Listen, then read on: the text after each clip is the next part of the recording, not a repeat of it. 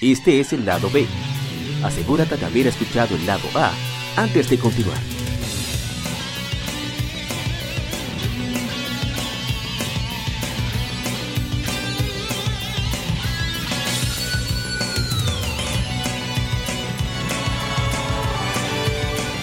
Game Mérides.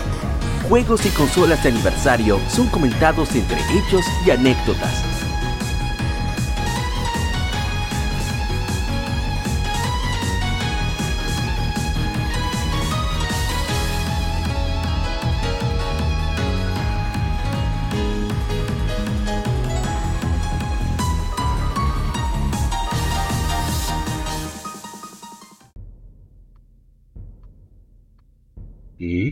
Comenzamos con las Efemérides. Y el primer juego que estuvo de aniversario en estas últimas semanas es que hace 14 años se lanza Conquer Live and Reloaded, juego de plataformas desarrollado por Rare, publicado por Microsoft para Xbox. Es un remake del juego del 2001 Conquest Bad Verde para Nintendo 64. Sin embargo, incluye un modo multijugador inédito diferente a la de Nintendo, al de Nintendo 64 usando Xbox Live. Desarrollo inició en el momento en que el estudio fue comprado por Microsoft en 2002. En 2018 fue, fue título hecho retrocompatible con Xbox One. También fue añadido a la Microsoft Store como copia digital.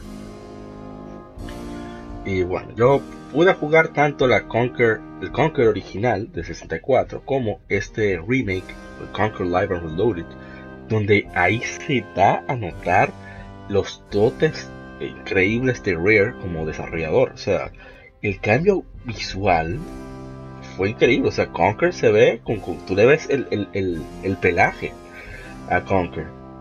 Que, te, que se ve hasta, hasta, gordito, se ve por el pelo, no es que esté, más gordo. El, el fur, el, sí. el, llamado fur. Ajá. y es, la verdad que es fantástico. Es verdad que hay mucha, hay más censura en cuanto al, al vocabulario. Eh, hablando precisamente sobre Conquer Live and Reloaded, el, en la revista Retro Gamer, en el mismo número que hablan de Is, hablan también de Conquer, tanto de la versión de 64 como de la de Xbox, por su mismo creador. Y él menciona precisamente que no entendió por qué a la gente le molestaba que hubiera más pitidos. Y él, yo digo que tiene sentido, es que es más chévere cuando uno ve personajes tan caricaturescos decir esas palabrotas. No sé, mucho. mother buzzer. Sí. Bastante gracioso. ¿Y qué más puedo decir? Ah, que el creador de Conquer tiene su propio estudio independiente, está haciendo un juego, no recuerdo el nombre. Y él está dispuesto. Hace... Ah, ok, no. Él hace la voz de Conquer, que... sí. Él hace la voz de Conquer. Él hace la voz de Conquer. Ah, sí. mira qué bien. Yo me tenía. Dios, me confundí con, con los desarrolladores de Yokalei, que sí, que son los de Banjo Kazooie. Ajá. Son... Hermanas Stamper, Perdón. seguro. Sí, Vamos a hablar de Banjo Kazooie sí. ahorita, por cierto. El punto es que el creador de Conquer y director de ambos, ambas entregas está dispuesto. Él tenía planes hasta de una tercera entrega, con más parodias todavía de películas. Sí. Y que él está dispuesto a hacer un tercer, una tercera, una tercera entrega, una segunda entrega, porque Library sí, sí, una segunda, sí, exacto. Él está dispuesto, si Microsoft nada más tiene que darle el sí y ya. Y, y armar el equipo, él, él, está dispuesto. Y, y yo diría que ese sería, quizás no sean animados porque no es un juego que fue tan popular, pero hay que considerar que primero, Conquer 64 salió el, al final del ciclo de la consola, ya la gente mirando para el GameCube. Segundo, fue sí, un juego para adultos y como tal no recibió public la publicidad adecuada, porque Nintendo quería mantenerse alejada de esa, de esa imagen de adulto sin vergüenza que tiene Conquer. Grave error. Sí. Y la versión de Xbox pasó no lo mismo, pero parecido en el sentido de la publicidad, sin razón alguna. Son juegos que te aprovecha tu servicio de Xbox Live. Óyeme, dale chance. Ah, no, mira, yo creo que fue igual. O sea, salió en 2004, hace 14 años, quiere decir que salió en 2005. 2005 salió Xbox sí. 360. Le pasó igual, uh -huh. anda para el carajo. Salió al final del ciclo de la consola, Microsoft no le dio el apoyo necesario, el publicitario, y no vendió para justificar una consola, una, una, una secuela, perdón.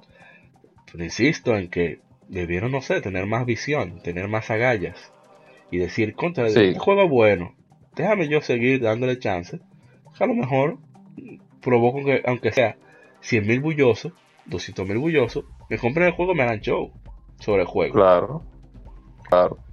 Y. No, y. Ajá. No, siga, siga, siga. No, yo no recuerdo. Sí. Yo estoy usando lo de muletilla, lo que genera lo que iba a decir. Ah. Hable usted. Ok. Realmente yo. La versión que jugué fue esta, la Life and Reload. En mi Xbox. En mi Xbox VHS. Que así que le- siempre le, le digo. Y eso es lo que parece. eh, de lo pesado que es el, el pobre. Y de lo cuadrado que es, como el Nintendo. Y, pero se había visto hace mucho, uff, allá hace bastante tiempo, lógicamente, cuando salió la versión de Nintendo 64. O sea que lo que yo le di fue una repasada a ciertos eventos que pasan en el juego, en los cuales yo no me recordaba. Y tengo que decir que el remake es bastante decente. Hubieron correcciones de voces y también agregaron nuevas voces para ciertas escenas. Y eso se nota cuando Conker explica algunas cosas que no te la ponen en la versión de 64. Cuando habla sobre el aspecto eh, en la jugabilidad con el mando del Xbox normal. Del Sí. Xbox 1, por así decirlo, no el One. Y eh, tengo que, ya para terminar, pues, excelente juego. Deberían de, ellos, el creador debería de, bueno, es que los derechos lo tiene Microsoft Sí, realmente, o sea que no puede hacer un, no puede hacer un Kickstarter, sino No. que tiene que esperar a que Microsoft le dé la, el punto bueno. Pero yo quisiera que en algún momento, antes de ese hombre morir, tirar esa segunda parte, porque de verdad que eso es un eh, Conquer Bad Day y la Life and Reload, que es un remake con gráficos claros, eh, potenciados para esa época y con tomando algunos elementos de la de, de- de- eh, gráficamente hablando de la Star Wa- de la Star Fox eh, Adventures. eh, Adventure, con lo que tiene que ver con el motor gráfico, y también tomando ciertos ciertas ciertas cosi- ciertos ciertas cositas técnicas también con lo que tiene que ver con la resolución del Xbox y demás, Sí. pues es una repasada nuevamente con esta versión de Xbox, pues no obligatoria, pero sí llena de vida, o sea que se siente muy bien porque sigue siendo un excelente juego y más aún con, con más voces y con más gráficos. Y con la también con el multiplayer online que el multiplayer eh, local de cuatro jugadores era excelente. Y yo me imagino que en ese tiempo el multiplayer online fu- fue una maravilla. Pero es lamentable que no vendió lo suficiente por diferentes factores que ya hemos explicado pero de verdad que sí, eh, yo esperaría una tercera parte con mucho agrado, porque esos, ese juego es uno de los pocos juegos de los cuales realmente Nintendo debió de darle el visto bueno en esa consola, porque ellos, eh, eh, eh, a pesar de todo, no tenían, no tenían por qué, la Nintendo estoy hablando, no tenían por qué abuchear, o mejor dicho, no abuchear, sino frenar una, un juego en el cual una compañía, una subsidiaria te ha dado tanto, te dio tantos buenos frutos en tu Claro. consola. Te dio con, te dio Banjo Kazooie, No, pero vamos desde atrás. Donkey GoldenEye, Kong Country. Golden. Golden- ¿Qué más? exacto. Donkey Kong Perfect. Dark. Sí, Perfect Dark, GoldenEye. Te Banjo. eh, Banjo Kazooie, Diddy Kong Racing. Racing, y Buen Just for. Gemini. Just Ah, for sí, bueno. también.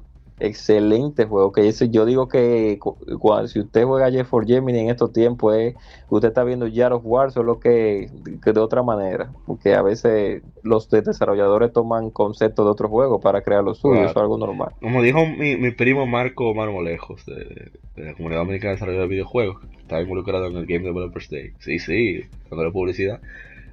El 20 de julio, recuerden, en Intec. Es gratis. 20 de junio, 20 de junio, 20 Julio, de junio. julio, gratis, julio. gratis, gratis, Entonces, gratis. Que, que los ellos se inspiran en otros juegos. Pero no es que se inspiran, es que hacen control C, control B. Sí. Alguna cosa. Ay, Dios mío. No, no, protégelo. Pues sí, no, no. Es un excelente No, no, pero juego. El que pueda, que tenga un juego. Xbox One, que lo consiga. O, o si Sí. lo consigue por ahí, ¿verdad? De la for- forma que usted y yo sabemos. Sí, usted, la- usted, la gente cobra y yo sabemos. Sí. Eh, dale para allá y pruébelo, que es una joya, en verdad. Y, y de nuevo, ese, ese, ese artículo debo de releer, de leerlo online, ya sea en el grupo, aunque sea en streaming, grupo de Facebook, que también está en esa misma revista de, de, de Retro Gamer. Esta revista la recomiendo muchísimo, es excelente. Y bueno, pasamos a otro juego. Si nos vamos de Conquer, amanecemos. No, imagina, hablamos ahí. Que, hablamos de cosas que puede, precisamente tío. estaba viendo ya, rapidito, precisamente estaba viendo los otros días, hablando de Conquer, la batalla de cuando él llega a donde a donde los cani a donde los cani no caníbales, a donde los cavernícolas, la batalla final con el con el jefe que de una manera eh, picante y con doble sentido hablan de el tamaño del miembro del, del, del, del cavernícola. Eso criminal.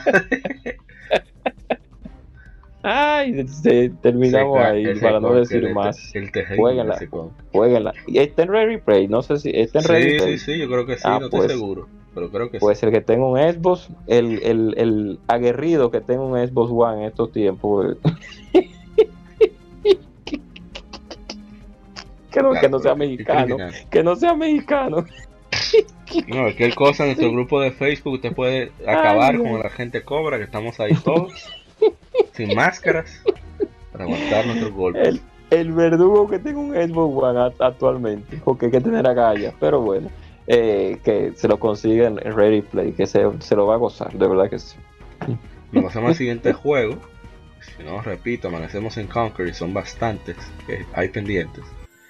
Siguiente juego es Psychonauts, juego de Tim Schafer. Y yo nunca entendí el boom que tuvo ese juego, hasta que lo probé precisamente en... Ah, pero yo no he dicho la información, yo estoy loco. Hace 14 años Psychonauts, un juego de plataformas desarrollado por Double Fine Productions, inicialmente publicado por Magisco para Microsoft Windows, Xbox y PlayStation 2. Podcat Creations asistió con el port para PlayStation 2. En 2011 Double Fine adquirió los derechos del título, permitiendo a la compañía relanzarlo con actualizaciones para aparatos modernos. Ah, iba a salir con el Xbox originalmente este juego.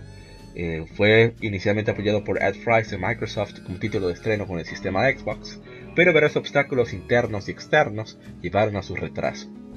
Con la salida de Fries de, de, Microsoft en 2004, Microsoft dejó los derechos de publicación creando incertidumbre en el juego, luego Fine pudo conseguir a Magi Majesco como editora meses después, permitiéndoles completarlo después de 4 años y medio de desarrollo. Se vendió 100.000 unidades, así que el juego no, dejó bastantes problemas financieros a Magisco, incluso salió del sí. mercado de, de, los videojuegos. Después de ahí. Y bueno, yo lo probé, ahí nos, hicimos un streaming en Facebook. Y la verdad es que el juego tiene muchos detalles, o sea, cómo se interactúa, la conversación. Es como una especie de... ¿Cómo compararlo? No sé cómo compararlo. Se nota que, que parece un juego de, de, incluso de siguiente generación. Es como más o menos Ratchet Clank. Con todo Ratchet Clank no, perdón. Bueno, sí, Ratchet Clank y Jack and Daxter. Ese nivel de, de, de, de chulería, en el sentido de, cómico y sí. a la vez como, como satírico. Y mucha interacción, o sea, todos los personajes eh, con voces y así sucesivamente. Y es un juego de plataformas, acción con puzzles. Eh, no diría complicado porque yo diría que es, tiene una dificultad justa en el sentido de que no te quita tanto tiempo. Aunque ese primer nivel que yo me inicié, no pude completarlo después de media hora. Y dije, bueno, hace hambre. Y lo dejamos hasta aquí. Pero en verdad se disfrutó muchísimo. Uno se ríe bastante con, con la locura de los personajes. Los Psychonauts son una especie como de, de, de, de militares con poderes psíquicos que, que, se entrenan para enfrentar diferentes eh, obstáculos, para la redundancia, en, en las mentes de los demás y es, es, muy entretenido. Debo decir que, que, me cayó en gracia el juego, o sea, tiene un control muy, muy, muy bien pulido. A veces la plataforma uno, uno como que se pierde porque el, al momento de caer, como que el personaje no tiene el peso de otros juegos. Y uno como que llegaré, uno no sabe si no va a llegar. Se siente como, como, cuando uno está en, en, el, en, una, en un piso de hielo regularmente. ¿no? No, no tanto y, así. Y cae.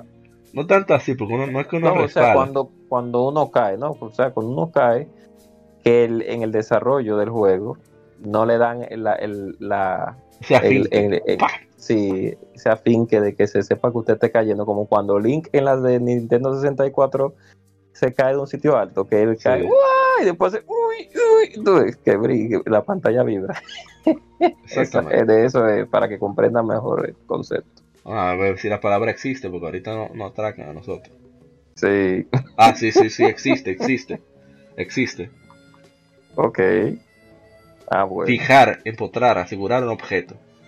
Ok. Está bien, está muy Ah, bien. pues está qué bueno. Estamos, estamos, estamos pulidos, ¿no? Cul- cultura con sabrosura. Sí. Legion Gamer Pop- Podcast. Entonces el, el juego tiene una ambientación así que se siente un poquito medio como me- ese ese medio ese oeste centro de Estados Unidos. Así como ese, ese feeling como medio country. Ese feeling western. aunque los personajes a veces el diseño como que son un poquito grotescos. Pero supuestamente todos son humanos. Y hay un Sí, personaje en particular que es el Mayorón que es un criminal. O sea en los primeros 10 minutos yo veo a este, a este y este bobo, este tonto, ¿qué es lo que están bromando? Y hay unas ardillas que los están, que lo están, están en medio de él, no están haciéndole nada. Y él de ardilla, quítense de ahí. Ardilla, ustedes me quieren matar, yo lo voy a matar a ustedes, yo este hombre está loco. Y cuando uno vuelve para atrás, ardilla dónde, no hay. Se la todita.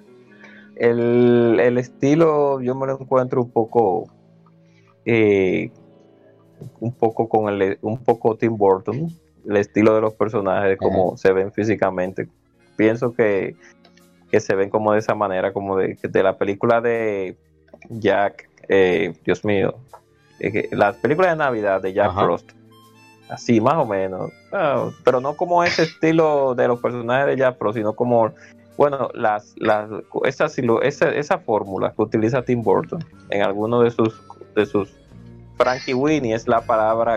eh, eh, lo que han visto en la película de Frankie Winnie, que es un perro que lo resucitan de, de una manera parecida a Frankenstein, van a notar que, de- de- que ese es el estilo que yo estoy hablando, Sí. o sea, de cómo se ven los niños.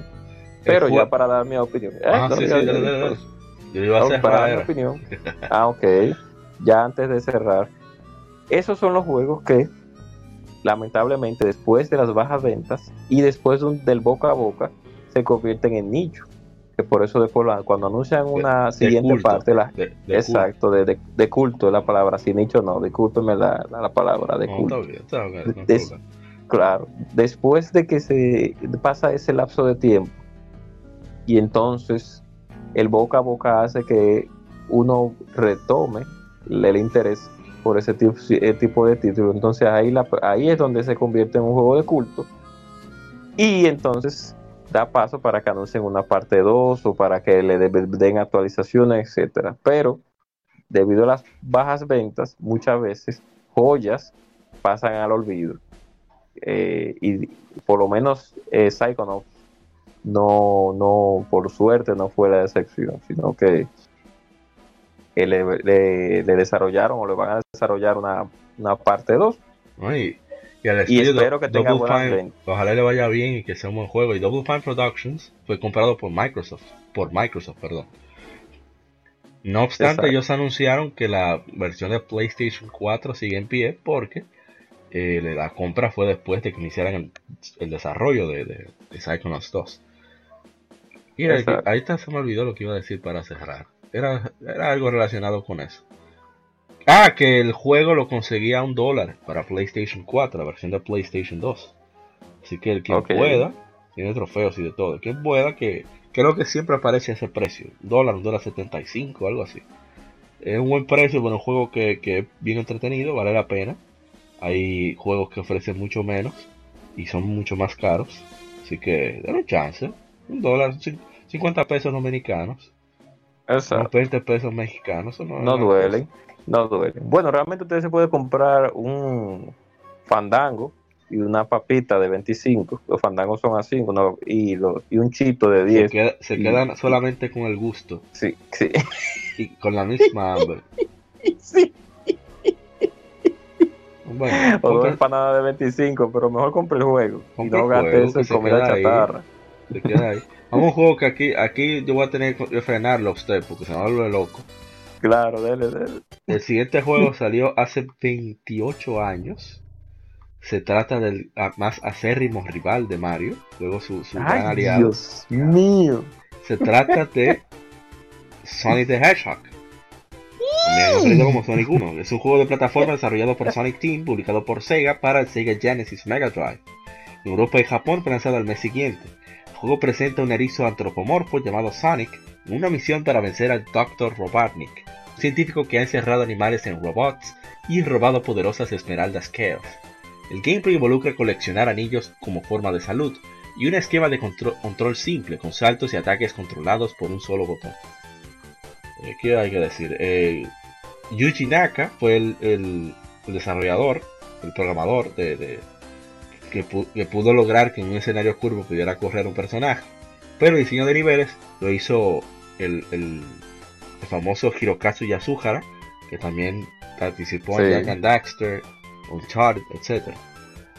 Y, y la verdad que le dio su batalla a Mario. No, no rival. O sea, porque la diferencia en ese tiempo entre Mario y Sonic, pues era abismal. Y ellos supieron hacerlo bien porque prácticamente cuando tú juegas una Mario Bros. En ese tiempo, estamos hablando del Nintendo, eh, y antes del Super Nintendo, porque Mario eh, Sonic 1 salió antes de la, de la Super Mario World. Sí. Eran los tiempos de Super Mario Bros. 3 para ese tiempo. Ellos supieron captar las diferencias de los personajes. Y me gusta eso, ya para no empanirme mucho. Porque yo siempre he dicho que eso es lo que hace que uno tenga más amor. A veces más por Sonic que por Mario. Por Mario, principalmente a la persona que le gustan los personajes un poquito más, eh, con, con más, mejor dicho, personalidad. Porque Sonic tiene como más personalidad que Mario. En cierto en ese en ese en ese momento tenía más personalidad que Mario. Mario en los en las sagas que habíamos visto Super Mario o mejor dicho Mario Bros. Mario Bros. 2 y, y Super Mario Bros. 3 pues lo que presentaba era una persona que y se sentía eh, se sentía no no que te- tenía un compromiso de salvar a la princesa pero Mario siempre estaba feliz, o sea, brincaba feliz, todo muy bonito, todo muy chéverón, pero Sonic no, Sonic era como más rudo y muy No, narcis más era que- narcisista y arrogante. Y Entonces, que tenía incluso cómic oficial, serie animada, Sonic hablaba. O sea. Había formas, había interés, había. era incómodo en esa época. pero- entonces pero, para el, por ejemplo, el norteamericano, había forma de, de que él conociera al personaje. Más allá del. Debe decir que es el primer, el primer personaje en multimedia. O sea, multimedios, perdón. Porque tuvo el cómic, tuvo serie animada, etcétera, etcétera. Y de manera constante. O sea, ese cómic todavía hoy continúa en los cómics de Sonic. continúa los. En Archie Comics. a nivel de plataformas, Mario te presentaba un aspecto un poquito más lento en el gameplay, Sonic no, Sonic era más rápido, gracias a no al no al blast processing del Sega Genesis, sino que ellos lo diseñaron diseñaron el, el juego así para que el personaje marcara una diferencia lógica de entre Mario y Sonic. Y además de que también supieron aprovechar, a pesar de todo, el chip gráfico, el chip sonoro, mejor dicho, del Sega Genesis, que era que es Yamaha, que, en, eh, y a pesar de que no era de la misma calidad que el de Super Nintendo, que es de la marca Sony, Ajá. o el, del, el de Nintendo no me recuerdo si es de la misma marca Sony, no sé, creo que no, no, No, tengo el- esa información El de ahora Nintendo mismo. en verdad no sé. El de Super sí. Pero, pero, aún así supieron aprovechar el chip sonoro del Yamaha y hicieron muy buenas, muy buenas notas para Sí. el juego. O sea que verdad sí. Se- todavía hoy se- se, se oyen disfruta. decente. sí, pues, escuchen la demo eh, eh, y discúlpame por la interrupción. Tú No, sabes que no. me, me, me, me emociono hablando Sí, de emociona Ya, de Sonic. ya para terminar, ya sí, a, a pesar de todo, la, escuchen el, el tema de Moonlight, Moonlight Light Zone, que es uno de los mejores temas que tiene ese juego. Y ya para terminar mi, mi, mi participación, a pesar de que interrumpí a Mauri, pues, pues el legado está ahí, a pesar de que los juegos de Sonic han ido en picada y de un momento a otro as- unas que otras compañías externas han salvado la franquicia, pues ha sido una mascota que se ha mantenido en, a pesar de todo, en la en, en el, ¿cómo que le decían en la Club Nintendo? En la prueba del tiempo, le decían en Club Nintendo Eh, porque hemos visto muchísimas mascotas anteriormente y en generaciones pasadas que ya nadie recuerda, pero Sonic por lo menos se mantiene y les tienen mucho cariño a los videojugadores de antaños y actuales por lo por la cosa que se han desarrollado para ese personaje. Así es. En mi caso, cuando me regalaron Sega Genesis, me lo trajeron con Sonic 2 y Sonic 3 y Sonic 3, sí.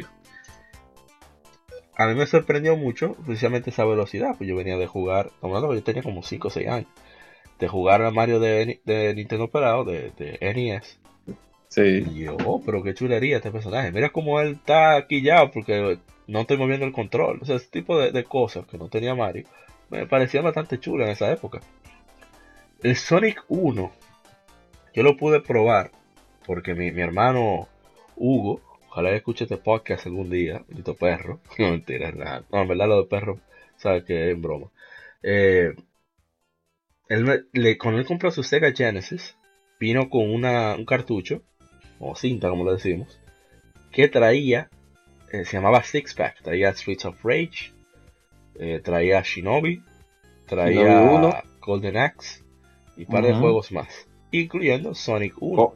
Columns traía también. Sí, siempre, Esos Six Pack siempre traía un clavito, esos Six Pack. Eso. cuando yo pruebo, yo, oh, pero mira, Sonic original, qué chulo. No tenía Spin Dash, pero aún así era un juego bastante disfrutable. Tenía su dificultad como no tenían Spin Dash ni Tails para ayudar, eh, tenía su, su, era un poquito más, más difícil, pero era, era muy disfrutarlo, muy chulo. y, y qué bueno que ha podido seguir. Ojalá y que Sega sienta cabeza y diga, ok, vamos a sentarnos a de verdad desarrollar próximo Sonic y no estar inventando tanto. Así mismo es. Que, el, personaje se lo merece y nosotros también. Claro. Son claro demasiado buenos. Ya pasemos al, al, siguiente. Que es uno que particularmente no lo he jugado, pero quise traerlo a colación porque su historia me parece muy interesante. O sea, no la historia de juego, sino su origen, o los desarrolladores, mejor dicho. Se trata de Wario World, que salió hace 16 años. Es un beat'em up plataformas desarrollado por Treasure, publicado por Nintendo para Nintendo GameCube. El juego se centra en Wario, y su misión de recuperar su tesoro y su castillo de Black Jewel, una gema maligna. El juego fue bien recibido por los analistas, quienes elogiaron el divertido gameplay y aunque criticaron su corta duración. El juego vendió más de 142.000 copias en Japón y más de 256.000 en América. Al año siguiente fue relanzado como Player's Choice. Eso me parece muy muy interesante. Incluso el juego tiene ciertas partes, según explican en Wikipedia, tiene ciertas partes de de puzzle, que son como los niveles extras, y no, se centra tanto en acción. Y eso es como fruto de, esa buena relación que mantenían Treasure con los Sin and Punishment y Nintendo. Y les salió bastante bien. Ojalá y relanzaran este juego como hicieron con Luigi's Mansion, que fue para 3DS, y lanzaran Wario World, aunque sea para Nintendo Switch. Es un juego que se deberían, deberían. entretenido, no es muy largo, pero es divertido y con lo de niveles, por ejemplo, ponen, este, ¿cómo se dice? Tabla de puntuación online, y etcétera. Y la gente le da sus su rejugadas de vez en cuando. Digo, oh, mira, fulano me pasó, dame meterle la mano. Y así. Y se ve bastante bien, o sea, los visuales se ven muy bien. Pero no, no he tenido el chance, el privilegio de jugar. Bueno, realmente yo cuando ese juego salió, como aún así, no soy seguidor ha, sido de la saga de, de, Wario, pero sí he sabido y sigo aún así, sí, aún no, lo no los compre, pues aún así tengo informaciones de la saga. Y para no hablar de las otras, para hablar de Wario World, pues ese juego es bastante adictivo. Yo he visto muchos videos, en su tiempo vi muchos gameplay y eh, yo lo recomiendo. De verdad que sí, porque el personal de Trasure supo desarrollar ese juego. Wario tiene ataques tan divertidos que entre ellos incluyen el, el ¿cómo se me olvidó ahora cómo se llama el ataque que hace no no la embestida no. El, el ataque que hace Sangif cuando te agarra cuando te agarra no me recuerdo el nombre Nosotros decimos 360 pero sí el 360 pero para que el público que no, no conoce el movimiento que es una llave, una llave que él sube con el enemigo en el aire y te, y te, y te, y te extrae en el piso. Pero en fin, saliendo de eso ya, para no confundir mucho a la audiencia, eh, yo lo recomiendo, sí, muy aditivo. Y lo es como dicen, que es corto, lamentablemente, pero sí es súper aditivo. Y también es, tiene mucha acción, que lo que tiene que ver con el sistema de combate del juego. O sea que no es tan a pesar de que todos los juegos de Wario siempre son como más agresivos en, lo que tiene que ver con el combate, con lanzar ítems y todo lo demás. Pero este es más agresivo todavía para ese tiempo. O sea que lo recomiendo, yo sí lo recomiendo, de verdad que sí. Bueno, pues el próximo juego, no vamos a hablar mucho porque en el streaming hablamos un poco de él. Es Pokémon Battle Revolution, que salió hace 12 años para el, Wii de Nintendo. Es un juego... Ah, bueno, déjame leer los, detalles mejor. Es un título de estrategia RPG multijugador desarrollado por Genius Sonority y distribuido por Nintendo. Es el primer juego de Wii en usar el Nintendo Wi-Fi, Connection, el segundo de dicho sistema de interactuar directamente con, el Nintendo 10. Eh, aquí uno tiene 11 coliseos, con cada uno con sus reglas específicas. Y lo interesante de, este juego es precisamente eso, como aquí te permiten, fue el primer juego de Pokémon que te permitía personalizar al entrenador. Eh, tú pasabas todos los Pokémon de tu juego de Nintendo 10. Y, hicieron un, trabajo de modelado con ciertos de los Pokémon que se ven bastante bien, incluso hoy. Y, también es, según dice Kevin, no, no me he fijado, Pokémon Let's Go lo tiene, pero este según tengo entendido, es el último juego de Pokémon 3D en el cual los Pokémon tienen su diferencia de tamaño real. Por ejemplo, si Charizard mide 5 6 y Onix mide, qué sé yo, 20 pies, se nota la diferencia. Y, claro. y que nosotros lo disfrutamos muchísimo. Todavía hoy, cuando nos juntamos, ponemos Pokémon Battle Revolution porque es una forma cómoda de, jugar eh, Pokémon en, pantalla grande y de disfrutar las batallas sin tener que estar todos, eh, ¿cómo se diría? Eh, y respetando la privacidad uno del otro viendo la pantallita de 3DS. Entonces, eh, siempre lo rejugamos, recordamos viejos tiempos, incluso hemos subido videos de los últimos, últimos años, creo que hicimos unas cuantas batallas.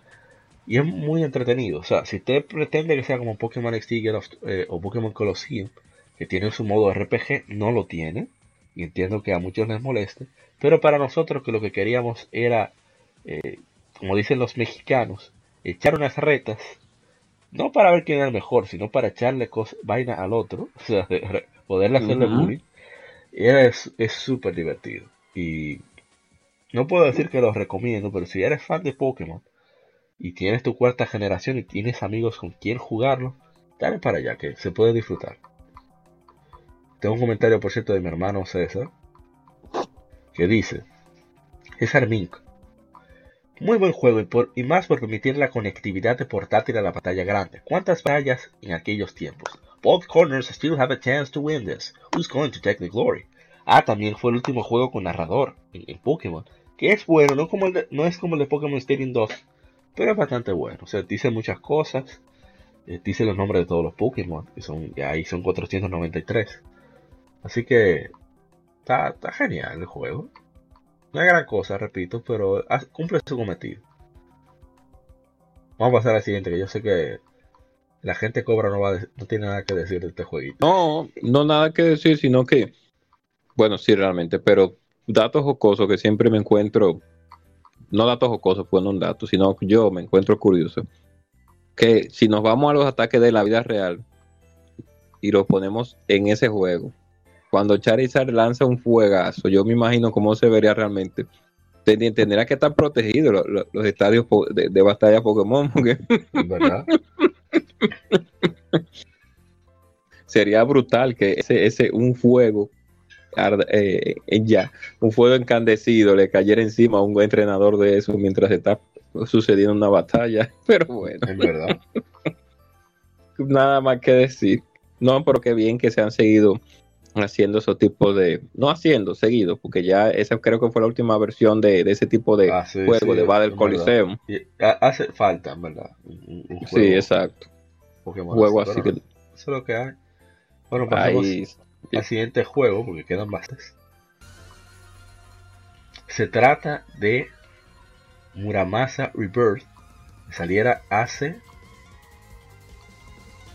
6 años para PlayStation Vita, que debo el streaming de este juego. Voy a ver si esta semana, este fin de semana aprovecho y me pongo en ahí. Con historias adicionales a la original para el Wii de Nintendo y visuales mejorados. Fue desarrollado por Vanillaware y publicado por Access Games en América. Bueno, con respecto al, a las historias extra, eh, son historias basadas en el folclore japonés, basados bajo el título Game Rock Legends, que lo han puesto en especial, creo que a 5 dólares por ahí. Estas historias, se requiere el juego original, obviamente. Pero estamos hablando de un cambio, eh, no radical, pero sí una muy buena variación de gameplay. Son cuatro historias, cuatro personajes, eh, con su propio sabor, por así decirlo, sus, propias, eh, sus propios movimientos. Aunque sigue el, gameplay base de Muramasa Rebirth, es bastante bueno. Yo no lo he iniciado, porque aún no termino la historia de Kiske, tiene demasiado juego. No me han dado chances, ¿verdad? y, y la verdad es que es tremendo. Sigo, insisto en que quien pueda que tenga un PlayStation Vita, que le dé chance a Muramasa Rebirth, que siempre lo ponen en oferta. Y, y es una joya, es arte en movimiento, es una cosa fantástica. Y sobre todo el audio, o sea, cómo ellos muestran lo tradicional, cómo, cómo mezclan, perdón, lo tradicional con, con muchos elementos modernos. Y bueno, voy a leer un- unos cuantos comentarios antes de que el agente Cobra diga, diga los suyos.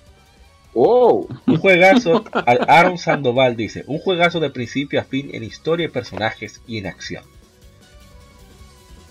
Eh, ¿Qué más? Antonio García López nos dice, juegazo, acabé justo ayer la historia de Kiske y Momohime. Y de Momohime debería ser. Juegazo, eh, Mario Díaz dice, juegazo en todo lo que respecta y por ello merece una buena traducción al español. De, y que de hecho estoy trabajando en ello. Él tiene una un sub, un fan sub y se ha dedicado a hacerle la, traducción en español a este juego. Tuvimos una, una discusión sana, una discusión civilizada, precisamente acerca de eso, donde él decía que no, son tan, no es tanto texto ni es tanto el menú como para que no siquiera hayan incluido el español. Entonces le explicábamos que Axis Games es una empresa muy pequeña, proba- probablemente como la mayoría de empresas norteamericanas no tienen especialistas de traducción de japonés a español, que por cierto es más costoso que de japonés a inglés. Y eh, bueno, decidieron obviarlo porque la mayoría de la gente, sobre todo los gamers, se supone que hablamos inglés. Y esta empresa, si las ventas no justifican la traducción, simplemente no la hacen. No pueden darse ese lujo. Dice que no, que Exacto. que No, el- mercado bueno, target. exacto. no, y disculpe, el mercado target es eh, Norteamérica. Ese es el mercado comprendido por los países de, la, de los Estados Unidos y Canadá. Ese es el mercado target de muchas compañías. Sí. Eh, se han hecho muchos esfuerzos para que se vean también los estados de, de Sudamérica y del Caribe como somos nosotros. Pero el mercado target es ese, por eso es que muchos juegos no se traducen al español como tal. Gracias a Dios, por así decirlo. eh, en la generación pasada, pues ya las compañías comprendieron de que había un público latinoamericano que no podemos incluir, ¿no? Sí. porque venimos, hablamos de, de- de la de- bueno, en fin, no tengo por qué explicar la historia, pero en fin, como nosotros con- somos consumistas también, pues entonces también tenemos derecho, valga la redundancia, a que los juegos puedan venir traducidos a nuestro idioma. De Por hecho, eso- Sega, Sega va a tomar un riesgo ahora con Judgment y va a venir en español. Y En es español, juego pero que español latino mu- o en español- Creo que va a ser de España, pero por lo menos va a tener va a estar sub, todo el texto, los subtítulos del juego van a estar en español, que nunca se había visto. Exacto. Que es, Y, que- y que es eso un no está mal. riesgo, es un riesgo Sí, grande. exacto. Es un riesgo, es un riesgo, pero pienso que no, no, no está mal porque compañías como Ubisoft, si tú recuerdas, en la época del PlayStation, del PCX 1, pues traía los juegos ya con multidioma. Sí, pero O sea- re- recuerda que era por España. Claro, eso mismo. Porque eso mismo va a decir. Ubisoft es una empresa francesa. Exacto. Pero en el caso de Sega es un riesgo porque España, ni siquiera España, se ha, demostra- se ha mostrado como mercado para Yakuza. Ah, tú, ellos, ahí ellos están entonces, tomando un riesgo. A ver, digo, bueno, eso- ah, tú- ellos dicen que no lo compran porque no está en español. Vamos a ver si es verdad. Exacto. Ahí es donde vamos a- a- de nuevo con el target, con el, con el, con el target. Como en España no hay buenas ventas de esos títulos, pues ellos por eso no deciden traducirlo. Pero en fin, siga usted, siga usted. No, no, precisamente por, eh, la redundancia, por eso mismo, es que ellos dicen, bueno, vamos a, a tantear a ver, si hemos tenido buenas ventas en Occidente, a lo mejor la podemos incrementar agregando más idiomas.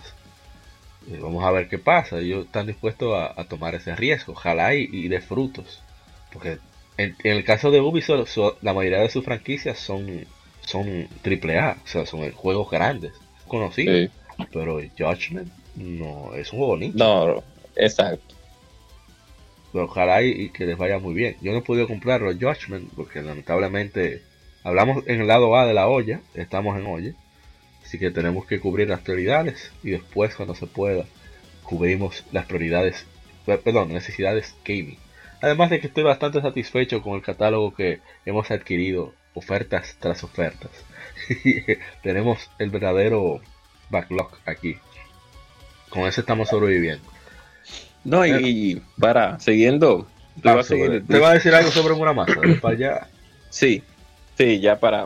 O sea, excelente juego. Cuando salió para Wii, yo me emocioné, aunque nunca tuve la oportunidad de comprar uno. Voy a comprar uno, no sé de cuándo, pero tengo que comprar un Wii. Lo- Como coleccionista de consolas, de las, las de las que pueda coleccionar. Y cuando vi que la- el equipo de Vanillaware iba a lanzar un juego eh, acerca de la época Edo y etcétera, etcétera, de Japón, pues me sentí bien porque sé que iba a ser de calidad, porque ya había visto Dean Sphere, ya había visto Prince Crown, tanto en PSP como en Sega Saturno que salió originalmente. Entonces, es un equipo de desarrolladores que, tra que te brinda un, un- un producto de calidad, no te deja a medias.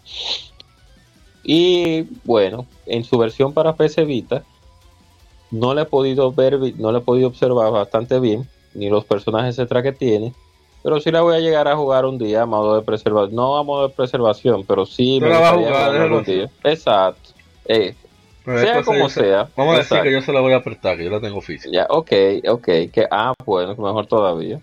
Sea como sea, también agradecemos el esfuerzo de nuestro compañero de armas, por así decirlo, que va a traducir el juego a nuestro idioma. Se le agradece en gran manera que le esté haciendo sus esfuerzos para que ese juego pueda ser traducido por un equipo de personas que no le están dando dinero para hacer eso. O sea que un aplauso por él. ¿Cómo se llama nuevamente, Mauri? Si no me recuerdo.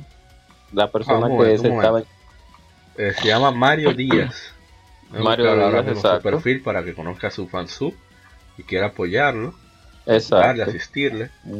Espero que tenga un. Patreon, exacto, espero que tenga un Patreon y que muchas personas lo ayuden, porque de verdad que se necesitan personas como esa en la comunidad para que juegos como este pues sigan llegando a más público y pues las historias y todo el contenido sea mejor extendido. Y con lo que respecta a lo que hablábamos anteriormente sobre el target, del por qué muchos juegos no son traducidos a nuestro idioma, en aquellos tiempos era por eso, porque no, ha- no había no tanto un interés, sino que no había una, una sustentación monetaria para hacer esa inversión para que un juego fuera traducido a un público el cual no lo iba a comprar. Entonces, por eso muchas compañías decidían, decidan en ese tiempo solamente incluir el idioma inglés. Se llama Camino ¿Cómo? Fansub. Con K. Camino o Camino. Ah, que Camino Camino. O sea, como Fansub de Dios. Exacto. No, muchas gracias al e- a, a su equipo. Y nada, eso, lo- eso era lo que iba a decir acerca del juego. O sea que no hay desperdicio. Realmente tú que lo has jugado, me imagino que, que, corrobora lo que he dicho con respecto A, la calidad, a la calidad y Si dice Vanillaware es bueno, o sea, no hay que hablar mucho. El audio que tiene, los visuales, sobre todo la, versión de PlayStation Vita, que permite ver más a más detalle con unos colores bellísimos a, los personajes. Eh, una joya. Si usted lo ve en oferta, por favor, intente comprarlo. Inténtalo. A veces lo ponen el juego completo con todo el DLC a 8 o 6 dólares. Entonces, sí, que no es caro tampoco. Es un juego de buena duración, como hemos dicho, tantos eh, aspectos positivos. Quizá tenga alguno que otro defecto, pero es que es como Chrono Trigger. Chrono Trigger podrá tener sus defectos. Bueno, no, no quiero decir que es una magnificencia como Chrono Trigger. Pero que es un juego con tantos, tantas virtudes. Sus defectos quedan completamente hasta descartados. Opacados, exacto. Sí, es increíble. Así que vamos para otro juego porque si no vamos a quedarnos aquí amaneciendo hablando de Vanilla. de otro juego, ay mi madre, pero esta semana es la suya, la gente cobra. Claro. Es suya esta semana, ¿te la compró fue? No, no, no. Parece que sí. El siguiente juego que está. Ay, pero espérese, yo no sé si llegué a leer el Instagram. Ah, bueno, el clásico entre clásicos dice text underscore CL. Eh, Shadow Soul dice: Una joya que merece más brillo. Gran juego de Wii y uno de los pocos Metroidvania que llegaron a la consola. Y Original Slash dice: Tantas cosas que me perdí por no dar una oportunidad a PlayStation Vita. Así es, por eso hay que uno no debe llevarse tanto de la prensa, sino de los de la gente que juega, o sea, los colegas. Okay, Exacto. Bueno, hace 19 años se lanza Kirby The Crystal Shard, o sea, Kirby 64. un juego de side-scroller plataformas de la serie de Kirby, desarrollado por HAL Laboratory y publicado por Nintendo para Nintendo 64. Es la secuela de Kirby Dream 3. Aunque Kirby es un personaje jugable en Super Smash Bros. original, es el único juego de la serie lanzado en Nintendo 64. Eh, aquí el cambio sería más bien que, ahora se puede mezclar eh, habilidades y es súper divertido eso, a mí me encanta. A veces uno va andando en, los niveles detrás de una habilidad específica y diga, espérate, que aquí hay bomba, déjame mezclar con tal cosa, a ver qué sale. Eso fue una idea genial, ojalá y volviera. Y, yo lo jugué que me lo, lo compró casi de salida. Recuerdo todavía su, su comercial, que era como una, una presentación de mascotas. Y Kirby explotó todo de repente. loco a él. llévese esa vaina de aquí, decía una doña, algo así. Y, un amigo lo compró, mi hermano Waldo Salazar. Él compró el juego, después me lo, me lo dejó. Y la verdad que a mí me encantaba el juego, se veía bastante bien, bien fluido. Era como todos los Kirby sencillo en principio, pero conseguir todo tenía sus retos. Y esa, repito, esa idea de mezclar las habilidades me parece brillante. O sea, no sé, una hacía un shuriken explosivo, una espada de fuego, una jodida de nevera,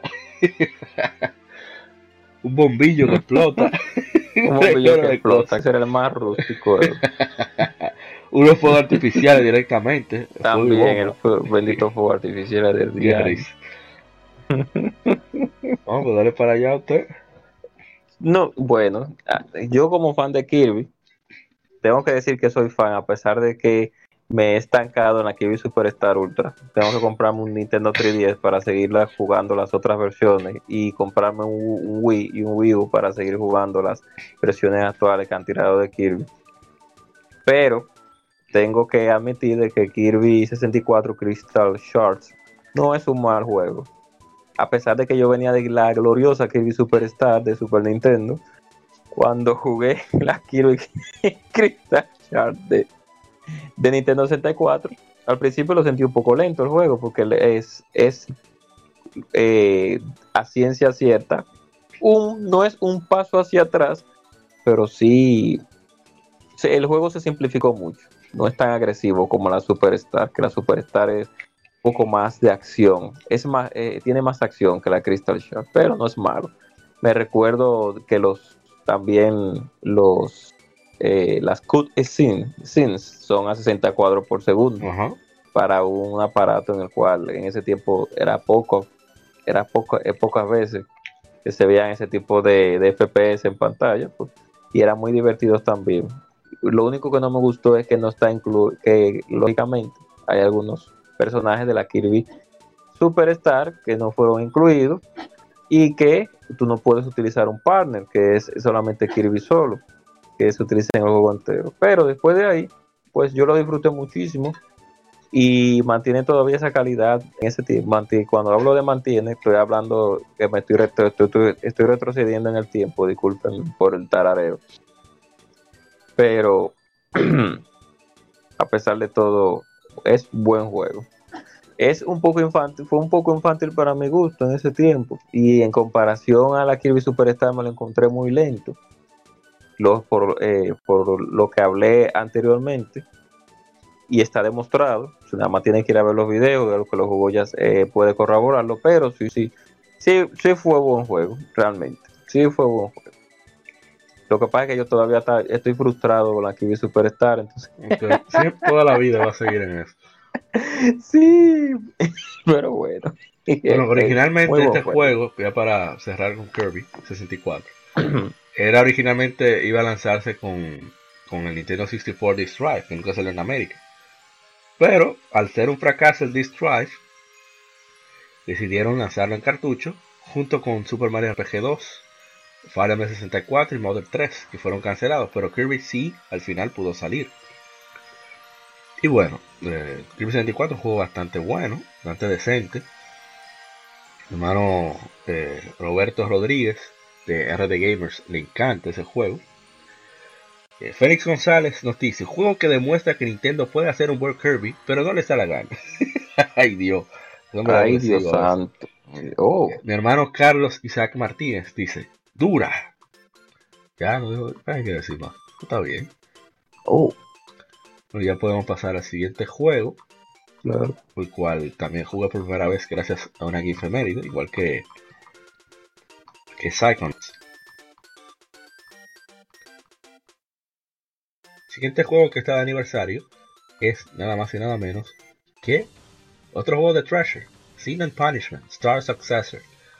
Es un juego que salió hace 9 años, es un juego de disparos en rieles para Wii. En rieles quiere decir que los niveles se van avanzando en sí mismos, a menos que haya algún evento o, una o un combate contra jefes, donde hay un control mejor, de, decir, del, movimiento del personaje en el escenario, sino que se van moviendo los niveles y se van moviendo también los, los, enemigos, los obstáculos. Lo que pasa es que a veces tú, a los géneros, como que la gente sabe cuáles son por descripción, pero no por nombre. Exacto. Con eso. Entonces, puede ser por Treasure. ¿Ah? Y discúlpeme, a Mauri. Sí, por, por el, el paréntesis. Para poner un caso más cercano, todo el que haya jugado la saga de Sunset Rider de Super Nintendo o una versión que lanzaron en este, en este año, que es una versión reeditada del mismo juego, que se, eh, puede ya con eso tener una idea de cómo es que se juega. O si jugaron también juegos como Elemental Gear Ball de PCX, también tienen una idea de más o menos cómo se juega. O de Guerrilla War de, Nintendo. Yo creo que yo también me estoy yendo como muy, muy profundo también con y seguimos, seguimos, sí. Me está yendo lejos. Bueno, sí. Eh, el juego sucede muchos años después del primero. Eh, se, se, enfoca en Isaho, el hijo de Saki Iron del primer juego. Y una misteriosa mujer llamada Kachi, que esa mujer parece que es inmortal. O mujer le pasa de todo y no le pasa nada. Eh, tiene las voces tanto en inglés como en japonés. Y, se lanzó en, Occidente eh, junto con el de consola virtual. También incluso llegó a Wii U, con el de consola virtual de 64 también para, para, Wii U. El juego es bastante frenético, es muy divertido, muy entretenido. Pero es un juego tan arcade que es esos juegos que se disfrutan con un compañero. O sea, no es que es necesario tener un compañero. Si usted es fanático de ese tipo de, de ese subgénero de shooter, usted lo va a disfrutar muchísimo porque el juego tiene todo, todo. O sea, el juego se ve bien, eh, tiene buen audio, tiene buena dificultad, los controles son bastante accesibles. Y, y es simplemente que como que es más divertido el de fulano, para la derecha, bien, dale. Esa- esos momentos Bueno. son siempre mejores con un compañero. No importa que sea un Bueno. igual que usted, usted lo disfruta. Sí, sí, lo bueno, yo pienso que en ese ¿Qué? juego hay que tener cierta habilidad, Mauri, porque tú, tú sabes muy bien cuando tú lo probaste que ese juego tiene, además de que el personaje dispara, pues tiene No, una tiene- espada. tiene- No, y tiene que estar pendiente de cuando tiene salta. que soltar, cuando tiene que flotar, porque es diferente. Sí, En verdad sí. Pero es divertido, o sea, uno no, Sí, no sí. intenta. Porque yo que no me considero bueno en los shooters pude resolver, o sea que que le gusta el reto, eh, Sí. es muy bueno ese juego. Verdad que sí. un saludo a Karma, el señor Karma Dharma, que él es un ultra fan tryhard de, de Treasure. Yo creo que el único juego de Treasure que no tiene es Sin and Punishment original en 64 y es porque es japonés, que no lo ha podido Es importar. por japonés. Si lo dejan, exacto. lo trae. Pero cuidado si él tiene. Ahorita eh, lo eh, tiene, sí. Cuida- pero, pero yo quiero ver si es verdad que él tiene la, que es un hardcore fan de Treasure, pero consagrado, porque Creo para tú tiene ser hard- hardcore fans de Treasure, tú tienes que tener varios juegos de Sega Genesis. Al- eh, ahí, usted como decimos siempre quiere aguarle la sopa a la gente. Uno de lo que sea fan hasta donde le alcance, donde la sabe. Com- él compró Mischief Makers como en 200 pesos, ese cheposo. ay, excelente juego. Ese Excelente criminal. juego. Tú- ahí hablamos de lo de la prensa, la, gente- la prensa la acabó en su época. Dijo que era un Eh, no, disparate. sí. ¿Cómo pueden sacar un 2D en 1997? Maldita madre. Del 97. Eso no tiene que ver. Bueno, no sé lo que dijo la, no me, no me recuerdo lo que dijo la prensa en ese tiempo, pero ese juego, si las malas ventas fueron por la prensa amarillista, o mejor dicho, prensa desinformada. Porque en pues, esa época había fe, la- o sea, no había maná. exacto. O sea, no se llevaba de... Yo lo pude probar, a mí me encantó en su época. Ese O juego, sea, yo- ese juego es increíble. O sea, no hay forma de tú decir que Mischief Maker es malo. Ese juego es excelente. ¿eh? No hay Así forma. es. O sea, en todos los sentidos, no hay, no hay desperdicio. ¿eh? No, nosotros hicimos un Pero streaming bueno. de, de Golden Sun The Lost Age porque eh, celebrando, conmemorando la, la- el lanzamiento japonés hace 17 años. Pero ya, solamente mencionar, no vamos a hablar más de Golden Sun. Vamos para que sea su, su fecha para durar nuestra hora y pico hablando de Golden Sun. Fue lanzado, ¿cuál es el otro que sigue? Ah, Riviera de Promised Land.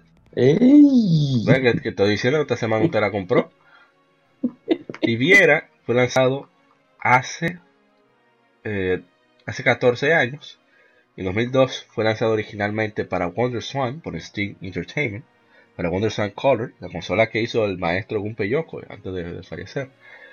Eh, como el primer episodio de la serie Department Heaven, fue luego lanzado para Game Boy Advance de Nintendo y traído a Occidente por Atlus USA, que es la versión que conmemoramos.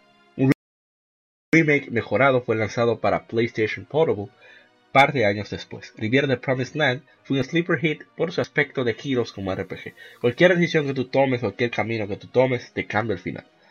Y la verdad que son, a pesar del diseño, mejor dicho, del rediseño, porque es diferente al original que nosotros recibimos, eh, mm, se sienten personajes de peso, o sea, no son como- no se siente tan cliché, no se siente tan, hay un buen trabajo de, argumentación en, en- en el guion. No voy a decir que Eddie que lo último de la, de la- última Coca-Cola del desierto. Ay, coño, dije una marca. El último, la última botella de agua del desierto. Pero es un juego bastante bueno y, lamento muchísimo que no aproveché cuando estuvo en oferta para comprarlo. Estaba como a, a 3, 4 dólares, 5 dólares, no sé. Y yo dije, no, lo voy a comprar después porque ahora tengo de priori- prioridad esto. Y ya no está en la PlayStation Store, lamentablemente. Así que no hay forma oficial de adquirirlo. Ojalá y, y, los, y lo lancen de nuevo para PlayStation 4, Nintendo Switch, etc. Eh, Dele usted, que usted fue que lo jugó mucho más que yo. ¿Ah, no? Agente. Ah, discúlpeme. Ah, ah, Había dejado presionado el, el, el botón de mute. Pero en fin, dele, dele. para rapidito. Todo el que le guste en juegos, por- eh, y tengo que comenzar de esa manera porque eh, Riviera de Promise Land, to- déjeme terminar, todo el que le gusten un, un- un- un juegos de RPG que son entre turnos y entre batallas al azar. Es como una liga, Riviera de Promised Land. Y Dungeon Porque- Crawler. Exacto, y Dion Crawler, pues debería de jugar este juego, porque esa compañía que hace ese juego, que no me recuerdo ahora, eh, corrobórame la información Steam. ahí a Mauri.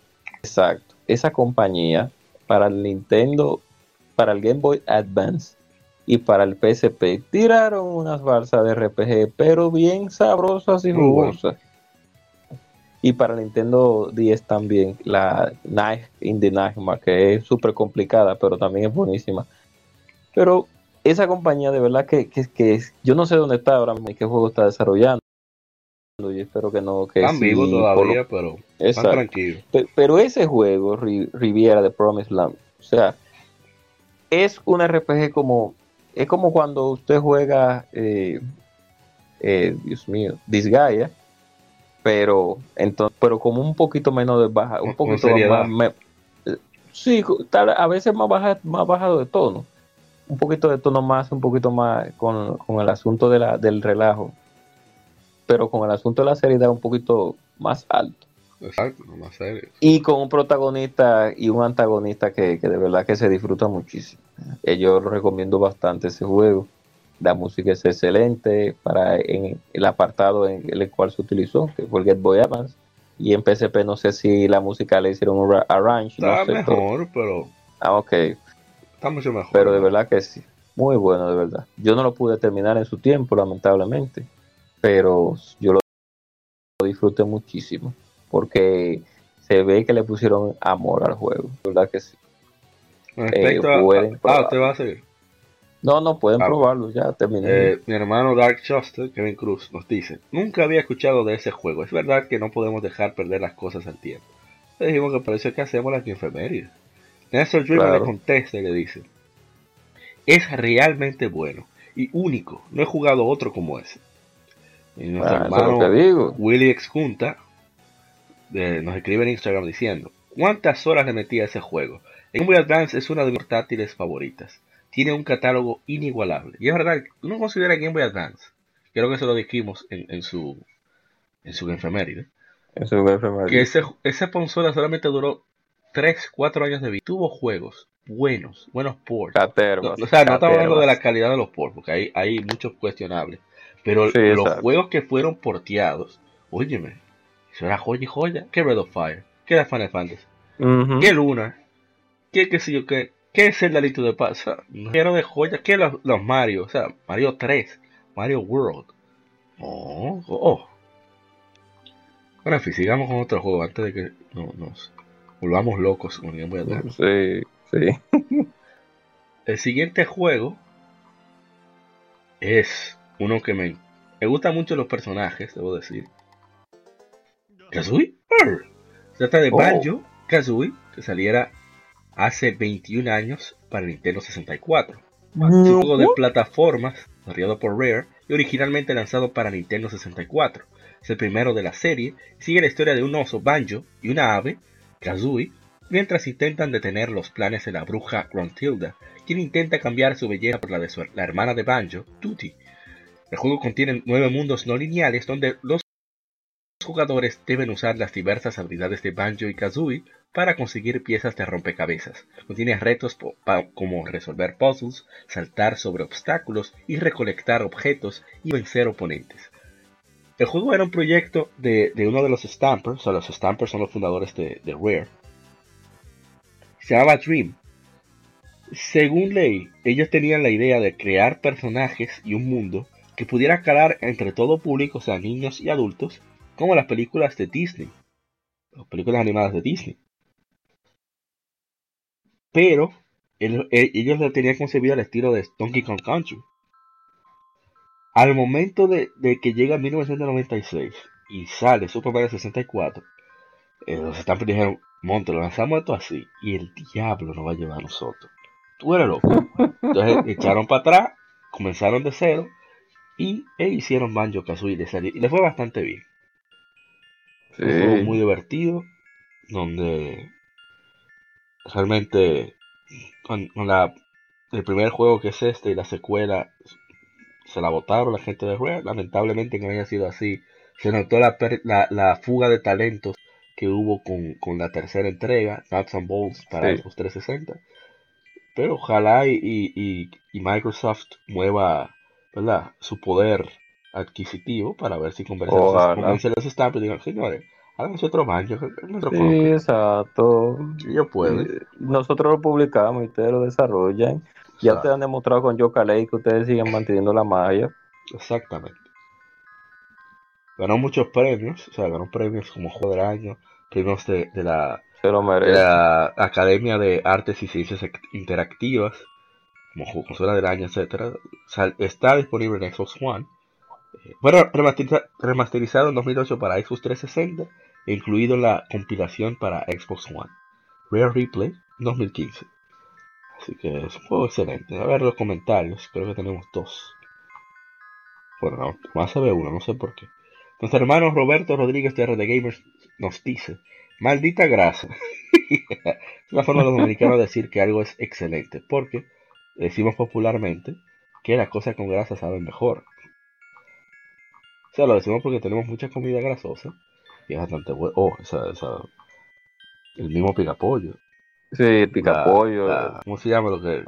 Tripita que dejan la fritura, la fritura. La fritura. no sabe que la pitrafa pitrafa, la cadeneta, el, el, toma corriente, los no, del ahí, puerco. Déjalo ahí en el chufle, en el chufle como dicen aquí. A ver si hay comentarios en Instagram de Manjo Kazui. No, solamente hay un corazón que nos puso Ingrep TW. Así que vamos con el siguiente. Un segundito, un segundito. ¿Te a decir algo? Sí, rapidito. Definitivamente el Nintendo 64 fue el rey de los juegos en tercera persona plataformero. Ahí no hubo, ahí no hay duda, realmente. No hay duda, porque para PlayStation no hay tantos juegos de ese tipo. El PlayStation, lógicamente, fue el rey overall, pero en lo que tiene que ver con tercer, tercera persona de plataforma, tipo Mario 64, el 64 fue el rey en ese aspecto. Porque los juegos que salieron para esa consola con ese estilo en ese tiempo, pues lamentablemente dieron bastante de calvario. Banjo Kazooie fue uno de ellos. Banjo Kazooie está tan bien hecho y tan bien diseñado. Eh, o sea, bueno, valga la redundancia, no la redundancia, sino estoy diciendo prácticamente casi lo mismo. Está tan bien desarrollado en todos los aspectos, de sonido, gráficos y jugabilidad, que no hay forma de usted decir que ese juego es malo. O sea, no hay manera de usted decir, yo casi un juego un clavito. Cuando decimos un clavo en nuestro país, en República Dominicana, es que el juego es malo o que carece de ciertas cosas. Sea, no, que Baño casi es un juego que no, no, no, usted está diciendo una falacia en, ese, en todos los sentidos. O sea, personajes memorables, eventos que tú te mueres de la risa y duración de juego bastante aceptable para usted sentirse satisfecho cuando usted termine ese juego. Y no hay forma de usted decir, de no expresar algo, algo gracioso o recordar algo gracioso de ese juego, porque ellos le pusieron mucho empeño. Utilizaron los recursos del aparato en ese tiempo y te dieron y te brindaron un producto de calidad. Yo me recuerdo de las escenas que yo más recuerdo son, es una escena cuando uno va como a un deshuesadero, que hay un tiburón que es de acero, que se ve terrorífico, no me recuerdo el nombre del tiburón, pero se ve súper terrorífico, porque si ustedes recuerdan bien la, la, serpiente de Mario 64, se ve, se ve en ese tiempo, se veía muy, muy terrorífica por lo grande que era. Pero el tiburón de Baño Kazooie es súper terrorífico. Entonces, como los animales no hablan en ese juego, sino que emiten sonido, entonces cuando comienza a hablar el tiburón es eh, esa, esa, esa gente de raro, Dios mío, yo no sé por qué Nintendo tomó esa decisión, pero bueno, es otro la Digo yo que la oye. Sí, pero no, no, no. Pero seguimos. Vamos con el siguiente juego, que es otro bastante querido. Se trata de Oh, pero la música creo que. Ah, que está bajito. Bueno, se trata de que hace 20, a ver, 22 años, se lanza en América Star Fox 64, un juego de disparos Ay, Dios scrolling 3D santo. con tema de combate aéreo para el Nintendo 64. Es un reboot Ay, del Dios Star mío. Fox original, el único juego de la serie lanzado en Nintendo 64. Un remake con efectos 3D titulado Star Fox 64 3D fue lanzado para Nintendo 3DS en 2011. ¿Y qué le puedo decir? Bueno, mi hermano Carlos de Olos Polanco, de Afro Stickers y de Funko RD, nos dice, amo ese juego. Jorge Barleta, un querido seguidor nuestro que siempre comparte nuestros contenidos, le agradecemos muchísimo, nos compartió la famosa y graciosísima imagen donde está un corgi que lo disfrazan de Star Fox. Corgi son los perros que tiene la, la reina de Inglaterra, Sí, que son unos perros que no, muy pequeños, con carita como de zorro, que no pueden nadar. sí. Entonces, el- Muy el- famoso. El, corgi está boca arriba y, es que, y dice la leyenda, Star Fox is down. O sea, Star Fox está, de- ha sido derribado.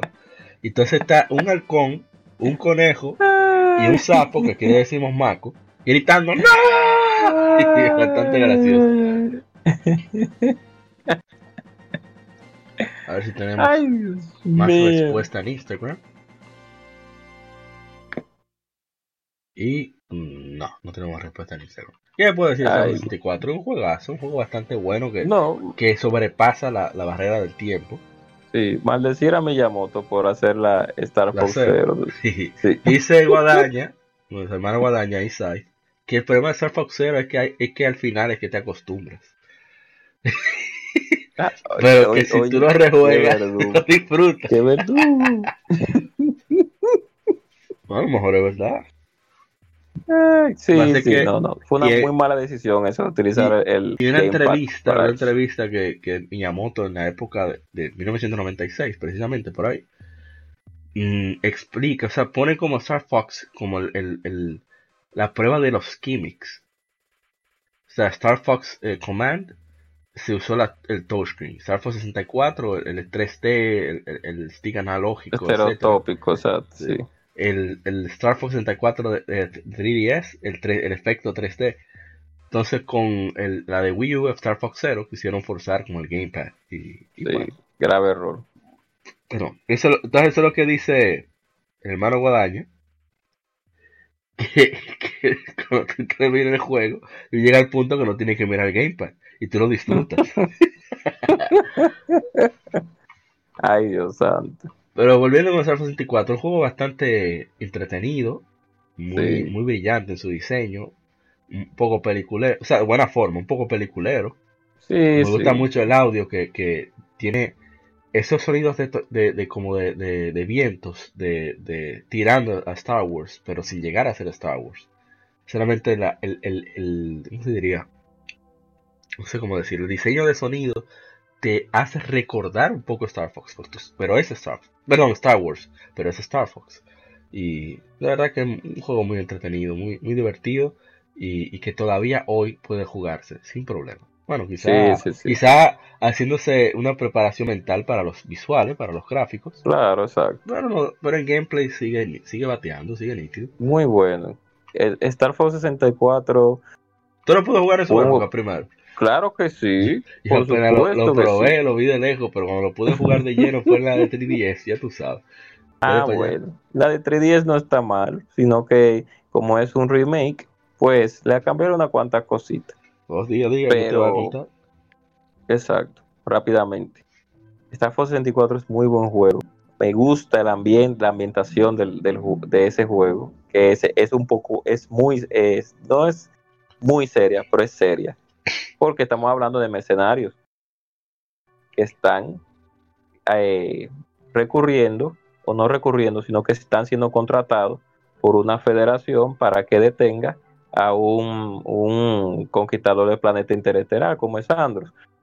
Y que Star Fox tiene una rencilla con Andros porque le- él fue uno de los causantes de la muerte de su padre. O sea, ya no estamos con la línea de Nintendo regular, de Yoshi, de Mario, de personajes eh, no caricaturescos, sino de personajes con sentimientos un poquito más amables, sino que en, dentro, en cierto punto de vista, claro está, porque si nos podemos a, a- a- Va, exacto. Pero saliendo de, la de las teorías, Star Fox 64, excelente juego, muy buenos gráficos, excelente, excelente realización en los diálogos, muy buen sonido, y cuando hablo de sonido hablo de la ambientación también dentro del, mismo sonido dentro del mismo juego con lo que tiene que ver con los efectos sonoros y la música o sea yo realmente no sé por qué ni no sigue esa línea con Star Fox porque le di un bajón un sacón de onda con la de 10 porque la hicieron como muy, muy un poquito más para un público más casual Star Fox 64 es, un juego como un poquito más no pero sí es que requiere, peliculero requiere de enfoque Exacto, es tan peliculero. Y que, agarrar el teléfono, WhatsApp. Exacto. O sea, la ambientación del juego yo pienso que es como tan, tan entre seria y, y, cherchosa, que, eso es lo que más a mí más me gusta del juego. Y me encantan las voces de todos los personajes. Y lo que realmente, y, lo, y como el juego se, se, se reinventa con el asunto de no solamente utilizar el A-Wing, sino que utilizar el tanque de guerra y también utilizar el submarino. A pesar de que es simplemente una Star Fox extendida de la versión de Super Nintendo, porque la Star Fox 2 nunca llegó a, hasta que salió el, SNES Mini, sí, el, el SNES Mini o clásico, mejor dicho, el SNES Classic. Ellos utilizaron una que otra cosita de la Star Fox 2, que fue en la misión de cuando tienes que impedir que, a, la, a la nave de ellos, el Great Fox, pues le caigan unos misiles encima, que es cuando tú tienes el acceso a, moverte en el espacio con, cierta eh, fluidez, o sea, libertad de la palabra. Pero después de ahí, yo eh, siempre me ha encantado ese juego, siempre, siempre. Por eso digo que cuando yo vi el Star Fox Zero, maldije a Miyamoto por meter la nariz en ese juego. Ah, sentiste lo que yo con Paper Mario, Sticker Stars de 3DS y, Color Splash de Wii U. Eso mismo sí Eso mismo. Porque la línea de la 64 era la que tenían que seguir. Pero bueno. Eh, qué bueno que tiraron ese, la Star Fox 2 para el SNES Mini. Y se, y se conoció un poco más de la saga con eso. Iba a decir. De verdad que, sí, que para la próxima consola de Nintendo debieran de tirar un Star Fox nuevo. Ojalá. Star Fox 64 fue el primer juego compatible con el Rumble Pack, o por lo menos eh, en la versión original lo traía. Recuerdo ahora haber leído hace un año por ahí, los Club Nintendo que hablaban de eso, de que, oh mira, que la vibración, que qué batería que usa, creo que son AAA que usaba. Ay Dios que, ah. si va a haber juego, más juegos compatibles muy chévere. O sea, ese, ese, retroceso. nosotros teníamos, ah, bueno, en, entre paréntesis, nosotros, ah, como dijimos en un podcast anterior sobre experiencia gamer, que nosotros teníamos un romper pack que brillaba tanto que se despergaba del control y salía volando. Qué fuerte. Y es real, es real el, la historia, porque mucha gente estaba presente en, eso, en ese momento. Mi madre. Vamos al siguiente juego. Que es nada más y nada menos.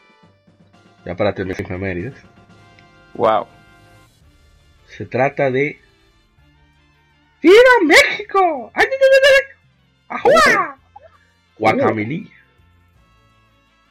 Salió hace 5 años. La Guacamilí Super, Super, Super Turbo Championship Edition. Se va relajando a Fire. Es una versión, mejorada de Guacamelee para PlayStation 4, Xbox One, Wii U, Windows, Xbox 360 y Nintendo Switch. Se trata de un juego Metroidvania de acción y plataformas desarrollado y publicado por Dreambox Studios, cuya versión original fue lanzada para PlayStation 3 y PlayStation Vita. El juego toma inspiración de la cultura y folclore de México el, animador o diseñador, no recuerdo cuál de los dos. Incluso hay una entrevista en, IGN en español, IGN Latinoamérica, quiero decir, donde hablan eh, con este mexicano precisamente sobre todos los detalles que tiene referentes a la cultura. Pero más que eso, es todo lo, todas las bromas, todas las referencias que hay sobre juegos clásicos. Por ejemplo, pues esas habilidades la consigue con una estatua igualita, casi exactamente igual a los Chozo en Metroid y ese tipo de cosas y el gameplay que es realmente muy fluido, entretenido y, divertido.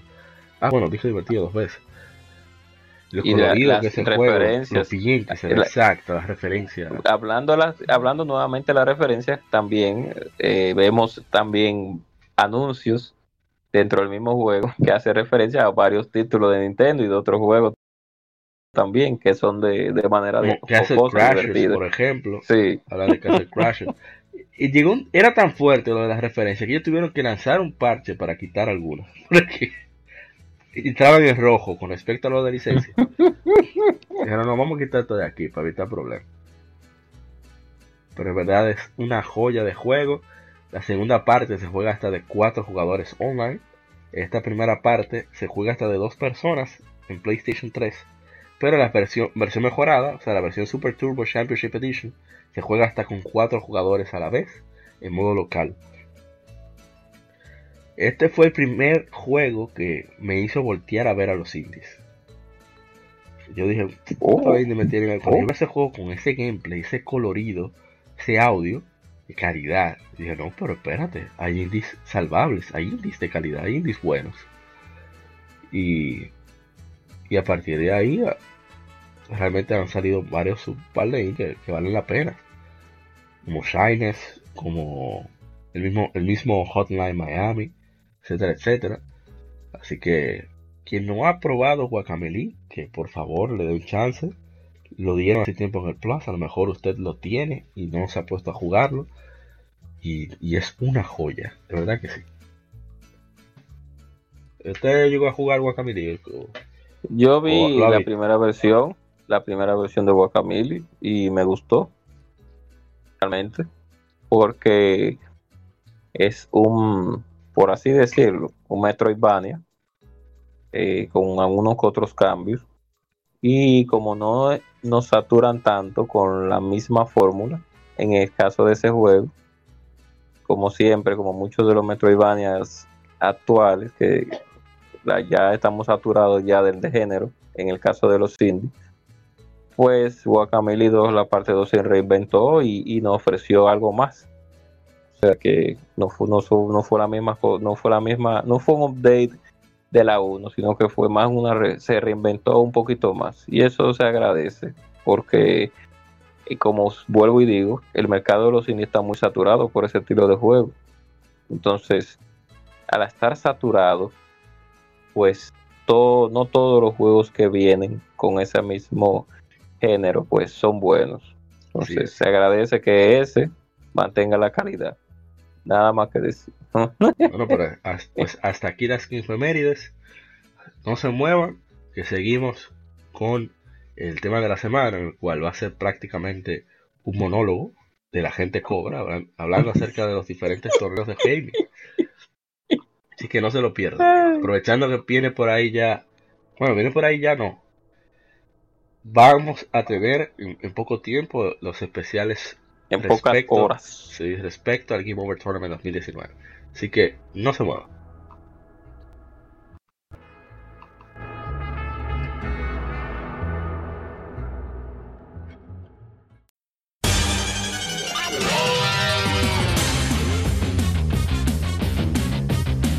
Puedes escuchar Legion Gamer Podcast en iBooks, Spotify, Tuning, iTunes Google Podcast y demás plataformas de podcast de su preferencia, buscando Legion Gamer Podcast.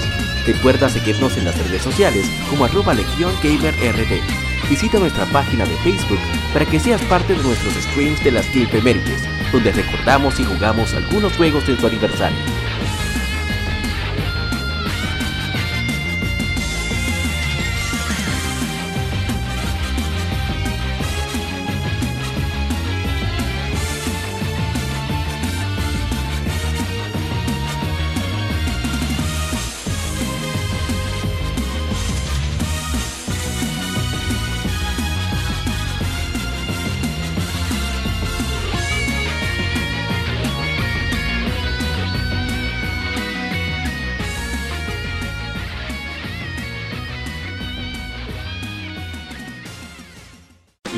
de la semana. Un tópico o cuestión particular es debatido por la Legión.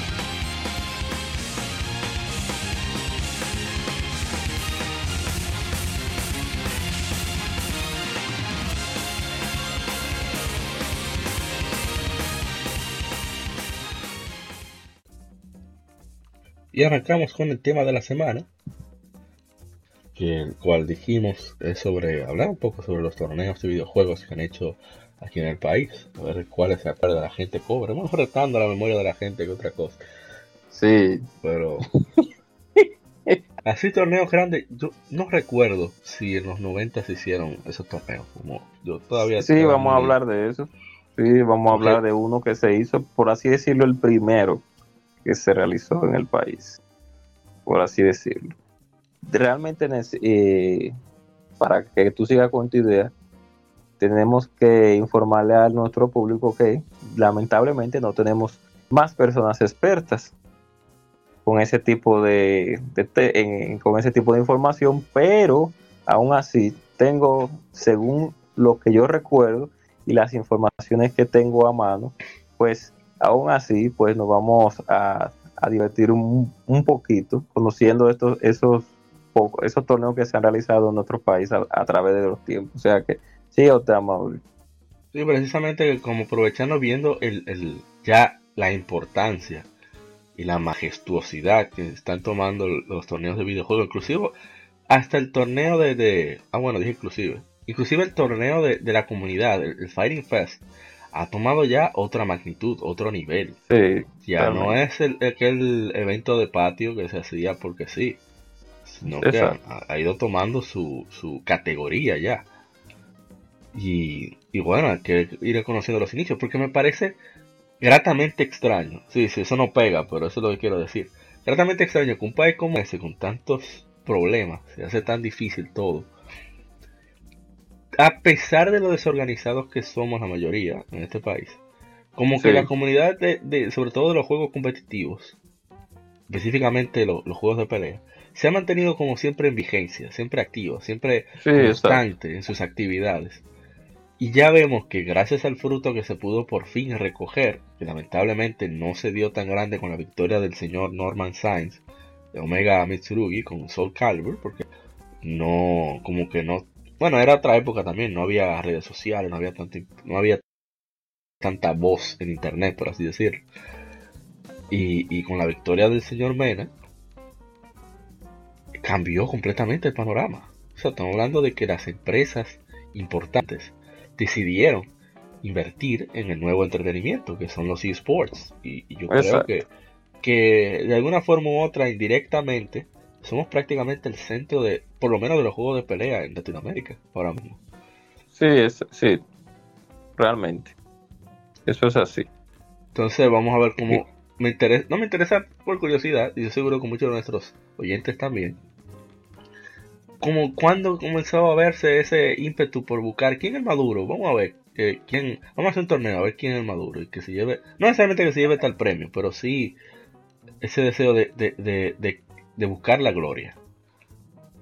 Bien, realmente si nos tenemos que dirigir o hablar de una manera ya eh, centrada y de manera oficial acerca de uno de los primeros eventos que se hicieron en República Dominicana de, en lo que tiene que ver con el deporte electrónico. Pues según nuestros, nuestros amigos Jerry Batista y Manuel Gruñón, el primer, uno de los primeros, si no fue el primer torneo que se hizo en República Dominicana, aquí en Santo Domingo, fue uno que se llamaba Olimpiadas Coradín Power Games en el 1992. Sí. Pero espera, Power Games tiene que ver con una tienda del mismo nombre. Creo que no, no sé si tenga que ver con el creo nombre. que existe en esa época, ya. Pero, exacto, pero así se llamaba. Olimpiadas Coradín Power Games 1992. Y, eh, según la información que veo aquí, las finales fueron emitidas en pantalla gigante, en el cine triple. ¿Cómo? Ese era un cine que estaba en aquel tiempo en nuestra localidad de Santo Domingo. Y en los juegos que se incluyeron fueron, en ese tiempo, Street Fighter 2, que estaba prácticamente el área, eh, por así el área no, prácticamente los torneos competitivos que se han hecho a través de la historia de nuestro país, el juego más importante que siempre ha estado en la palestra es, la saga de Street Fighter. Y en ese tiempo, la Street Fighter 2, pues eh, no, no sé si fue la edición Turbo, que, que, que fue un update de la Street Fighter 2 con más velocidad y con unos cuantos arreglos. Pues fue la que- Discúlpeme que le, que Dígame. le interrumpa. Yo estoy viendo, Dígame. o sea, puse las Olimpiadas Coradín de Power Games y eh, veo un video que puso el señor Eddie Coradín en YouTube. Sí, exacto. Pero qué Pero interesante está eso. Yo lo voy a ver ahorita antes de, Exacto. de grabar. Ahí usted va a ver la cantidad de jovencitos pequeños. Ahí está Eh, usted, me imagino. No, yo no, en ese Ah. tiempo no, pero sí estaban muchas personas de las que estaban en, en las que están ahora en Dominican Pro Gamer, que son ya viejos robles, que comenzaron con eso de la organización de torneos y demás. Y uno puede ahí di- divertirse bastante viendo esos videos de, en ese tiempo, que eh, son muy escasos, porque ya ahora con, eh, con las redes sociales y con los y con las páginas de transmisión como Twitch y etcétera, etcétera, etcétera, pues ya uno tiene algún alcance más cercano a los eventos en particular, pero en ese tiempo no, en ese tiempo era prácticamente alguien que tenía que filmarlo, Sí, exacto, que un que privilegio filmarlo. tener una cámara eh, para grabar video. O sea, un privilegio Exacto. de pocos. Entonces, dice también que en ese tiempo se incluyó F0 y Super Mario World. O sea que en ese tiempo prácticamente ya se estaba comenzando, o mejor dicho, a dar pincelazos con lo que tiene que ver con el ámbito competitivo, con los juegos de pelea en nuestro país. Luego, porque eh, no, puedo, no tengo información, hay un, hay un tiempo perdido después del 92 hasta el 2011, si no más tengo aquí conocimiento con el asunto de, con el, con el, mejor dicho, con la llegada de Street Fighter, de, de Street Fighter 4. Entonces ahí es donde el equipo de DPGL en, lo, en, en los cuales está Robert Martínez o Robert, nuestro querido, de manera cariñosa le llamamos Robert Chan, y un grupo también de, de amigos en los cuales se encuentra eh, Loan Sepúlveda. Francisco Gil y, y Joan, y- y Joan Rodríguez, como le decimos nosotros yo. Pues entonces comienzan con lo que tiene que ver con el Fighting Fest en nuestro país. Lo, eh, y ahí, ahí no sé realmente el tiempo, si fue en el 2011, 2010, por ahí, pero eh, disculpen a Luffy que comenzó a ladrar ahora. Pero Yo ya se estaba yo moviendo. creía que fue la ya- silla que usted movió. Sí, ya se estaba moviendo, eh, ya se estaba moviendo esas, eh, eh, se estaba moviendo bajo las aguas esos eventos. También hubo un evento que se llama Messenger Más, Ey, también que fue en el el, el 2012. Dominican Gaming Tournament, nosotros fuimos parte de- del evento, parte del staff. Y Exacto, fue una experiencia, no voy a decir que grata. Fue un privilegio, en verdad. Porque lo que queríamos era ayudar a que el gaming creciera. O sea, no nos pagaron nada, prácticamente. Y, y puedo decir Y que fue como el Ah, primer evento así. así, eh, organizado totalmente. Podría decir que fue ese. Lo que sí como que hubo un mal, ma- no un mal manejo, sino que había desconocimiento por parte de los patrocinadores de, de qué trataba ese mercado. Voy a, a detallar un poco más y estoy seguro que usted va a corroborar en, en ese aspecto. Detalle, detalle. Sí. Eh, por ejemplo, ellos tenían eh, que tal evento, tal marca, era quien patrocinaba tal juego. Y no debería ser así. Entonces ellos esperaban que como tal marca puso mayor monto para el evento, que tal juego tuviera un poco más de duración y protagonismo por- para esa marca. Que no tiene sentido. Otro Exacto. punto, otro punto.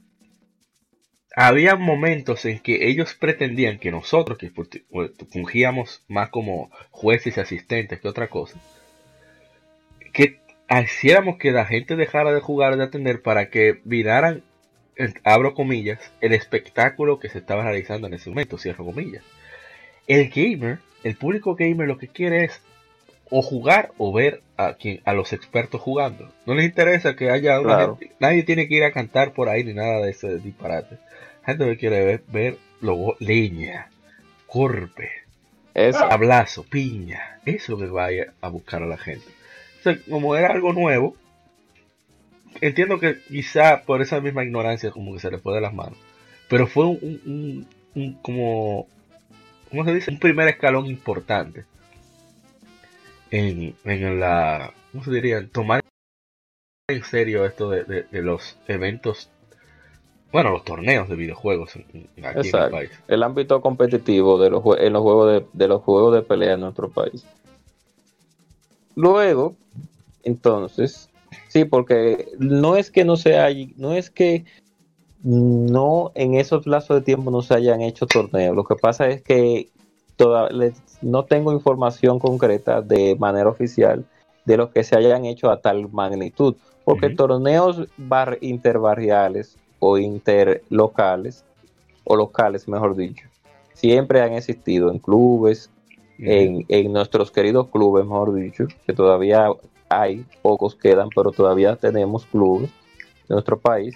Mira que, Y muy, que quisiera que hablaran, o sea, no ahora, pero en otro podcast. Lo que pasa es que yo no tuve ese privilegio de ir mucho a clubes.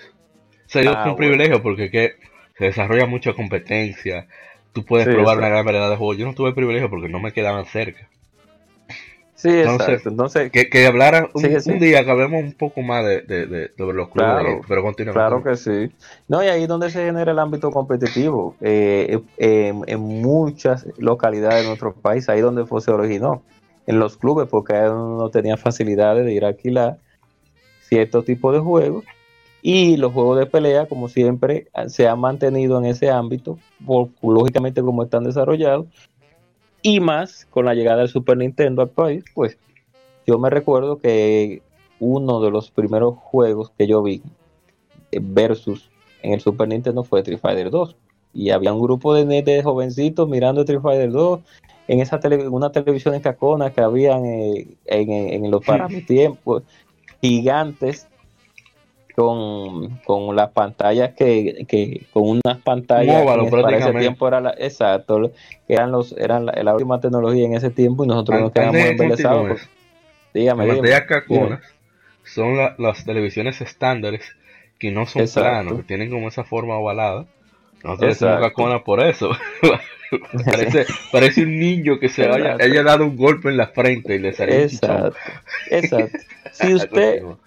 Exacto, y si usted quiere más o menos, usted que es, menor de 20 años o es menor de, de 25, vamos a suponer, si quiere saber lo que realmente son televisiones caconas, usted se, usted ve cual, vaya y vea cualquier torneo de Super Smash Bros. En el Evo o en los eventos que hacen de manera internacional y ahí usted va a ver televisiones caconas porque no las juegan en televisiones planas actualmente LCD o por el asunto de, de- de compatibilidad con el juego que no para eh, para ellos ellos ellos utilizan esas televisiones porque no hay eh, input delay ni nada por el estilo esas televisiones. En nuestras queridas televisiones actuales hay que estudiar un poquito los modelos para saber en el ámbito competitivo si usted va a utilizar una televisión para jugar para competir. Pues regularmente ya no se utilizamos televisiones para competir, sino son monitores, lógicamente, por eso mismo, por la, la- la- la velocidad de respuesta de la velocidad de respuesta y, y los hercios y el input delay que tienen cada, esos cada televi- minuto. los televisores que tienen buenas respuestas no llegan a nivel al de los monitores, o sea, siempre tienen, Exacto. sé yo, 5 milisegundos, 6 milisegundos. Cinco, y cuando- tienen go, y cuando o tienen o- poco, son carísimos, o sea, son generalmente son Exacto. de Sony. o tienen ghost, eh, ghostly, que es cuando la pantalla se ve borrosa con el personaje, etcétera, etcétera.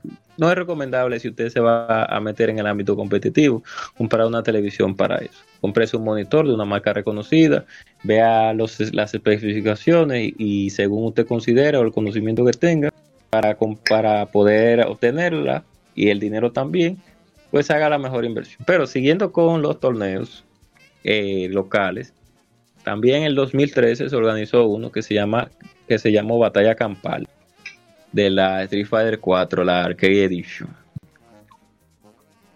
Eh, en el cual se rifó un Xbox 360 Super Slim. En esa época, en, en esa época. Mira, que iba, iba a preguntarte. Ahí fue cuando salió el coro de los avatares y eso.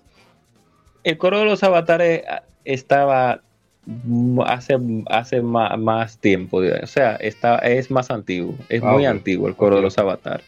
Ok. Eh, eso era exacto. Pero, lógicamente, con el, el auge de las redes sociales, porque todo antes era todo antes era en foros, no, ahora se han dado a conocer más. Antes, los, el, el grupo de los avatares se conocían, pero como estábamos en el foro de Homaru, de Homaru primero, pues los foros, como son un grupo reducido, o un- no reducido de personas, sino en este país, ese foro, de, en la comunidad de juegos de pelea, de, República Dominicana era, eh, un po- era un poco más reducido, pues solamente se conocían de manera interna, Pregunta. no tanto externa como ahora. Dígame. ¿Qué es Homaru? O sea, yo sé qué es, pero. Homaru era un foro donde eh, el querido fundador Getakira tuvo una visión de impulsar los eh, la eh, impulsar a la comunidad a la comunidad de videojugadores que jugaban juegos de pelea a que tuvieran un punto donde pudieran eh, recrearse y, ade- y además de recrearse pues entonces compartir información asistir a competencias o a dígase a torneos. Y también una, una que otra arenilla entre ellos de manera competitiva para que se desarrollaran, dígase, a eh, se desarrollaran a nivel competitivo, tanto dentro como fuera del país.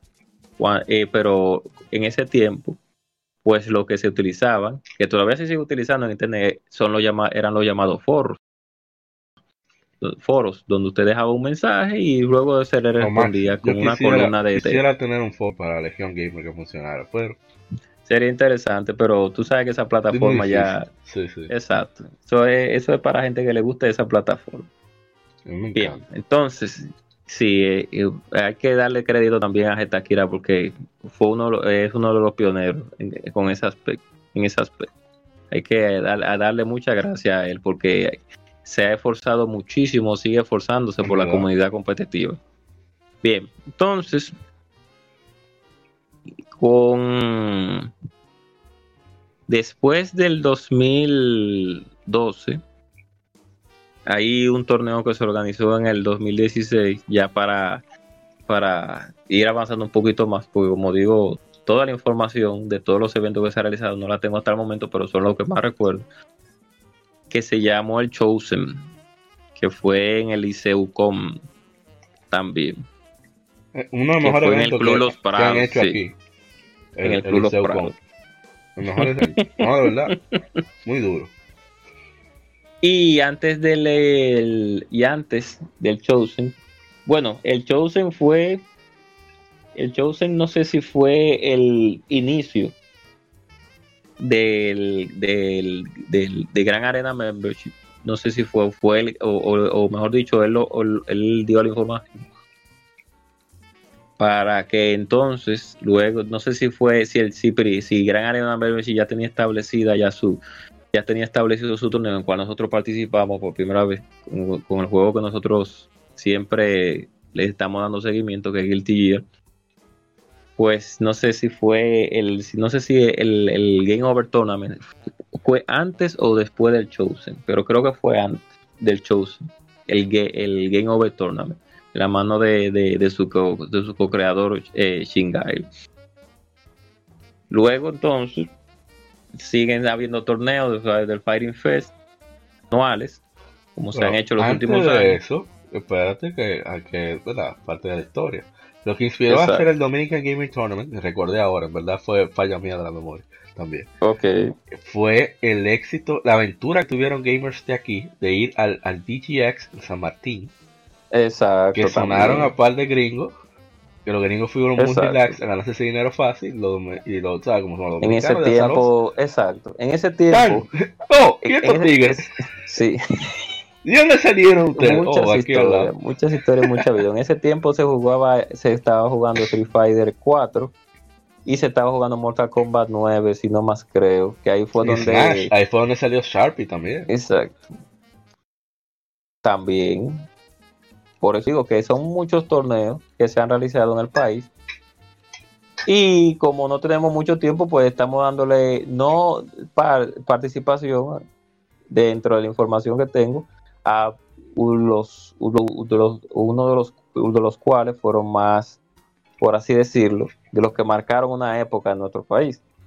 Porque si hablamos de torneos de, de, la comunidad de Smash, pues hay muchísimos. Saludos a y, Sí, de nuestra comunidad también de jugadores de Mortal Kombat, que siempre desde el club de Gesteve, Corimanía, que estaba en, allá en la Duarte, pues después de ahí, eh, eh, después de ese, que ese club, pues se siguieron haciendo torneos de, de, Mortal, de la saga de Mortal Kombat y de la Capcom vs NK2, que ahí también, eh, que ahí también, o mejor dicho, el, eh, varios de los integrantes de los avatares eran ahí que iban a jugar, como Ramón Bonetti, como, como José Rafael Flaquera, Alias Hochi, y unos que otros más iban a jugar. Sí, exacto, Hochi iban, iban y jugaban en ese club. Entonces, ahí en Corimanía. Entonces, eh, iba a decir algo sobre que nosotros también hicimos un torneo ahí en ese oh. club de Guilty Gear también. Hay una foto en, la página oficial de Guilty Gear RD que hay que buscar ahí que están. Y se hicieron torneos de Soul Calibur también, de Soul Calibur 3, si no me recuerdo en ese oh. tiempo. Entonces, esos, esos torneos que se hacen en clubes, lógicamente, son internos. Y en ese tiempo, como no se tenía tanto acceso a redes sociales, pues por eso no se, no, no habían trascendencia tan pues eh, de una manera tan vistosa. Público, No se abarcaba tanto público porque eran torneos internos entre los mismos jugadores y que y retos y por igual como los, los legendarios Money Match que todo el mundo conoce que han existido desde hace bastante tiempo entonces como por eso digo que esas informaciones sobre esos torneos que se hacían en los pequeños clubes eh, son, son no abstractas, sino que no son viejas, son, no son muy actuales y son internas, pues no, eh, no se pueden, no se pueden eh, cuantificar en la palabra. Exactamente.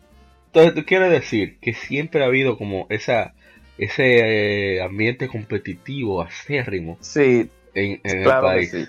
siempre, no desde la salida de calle y calle. Exacto.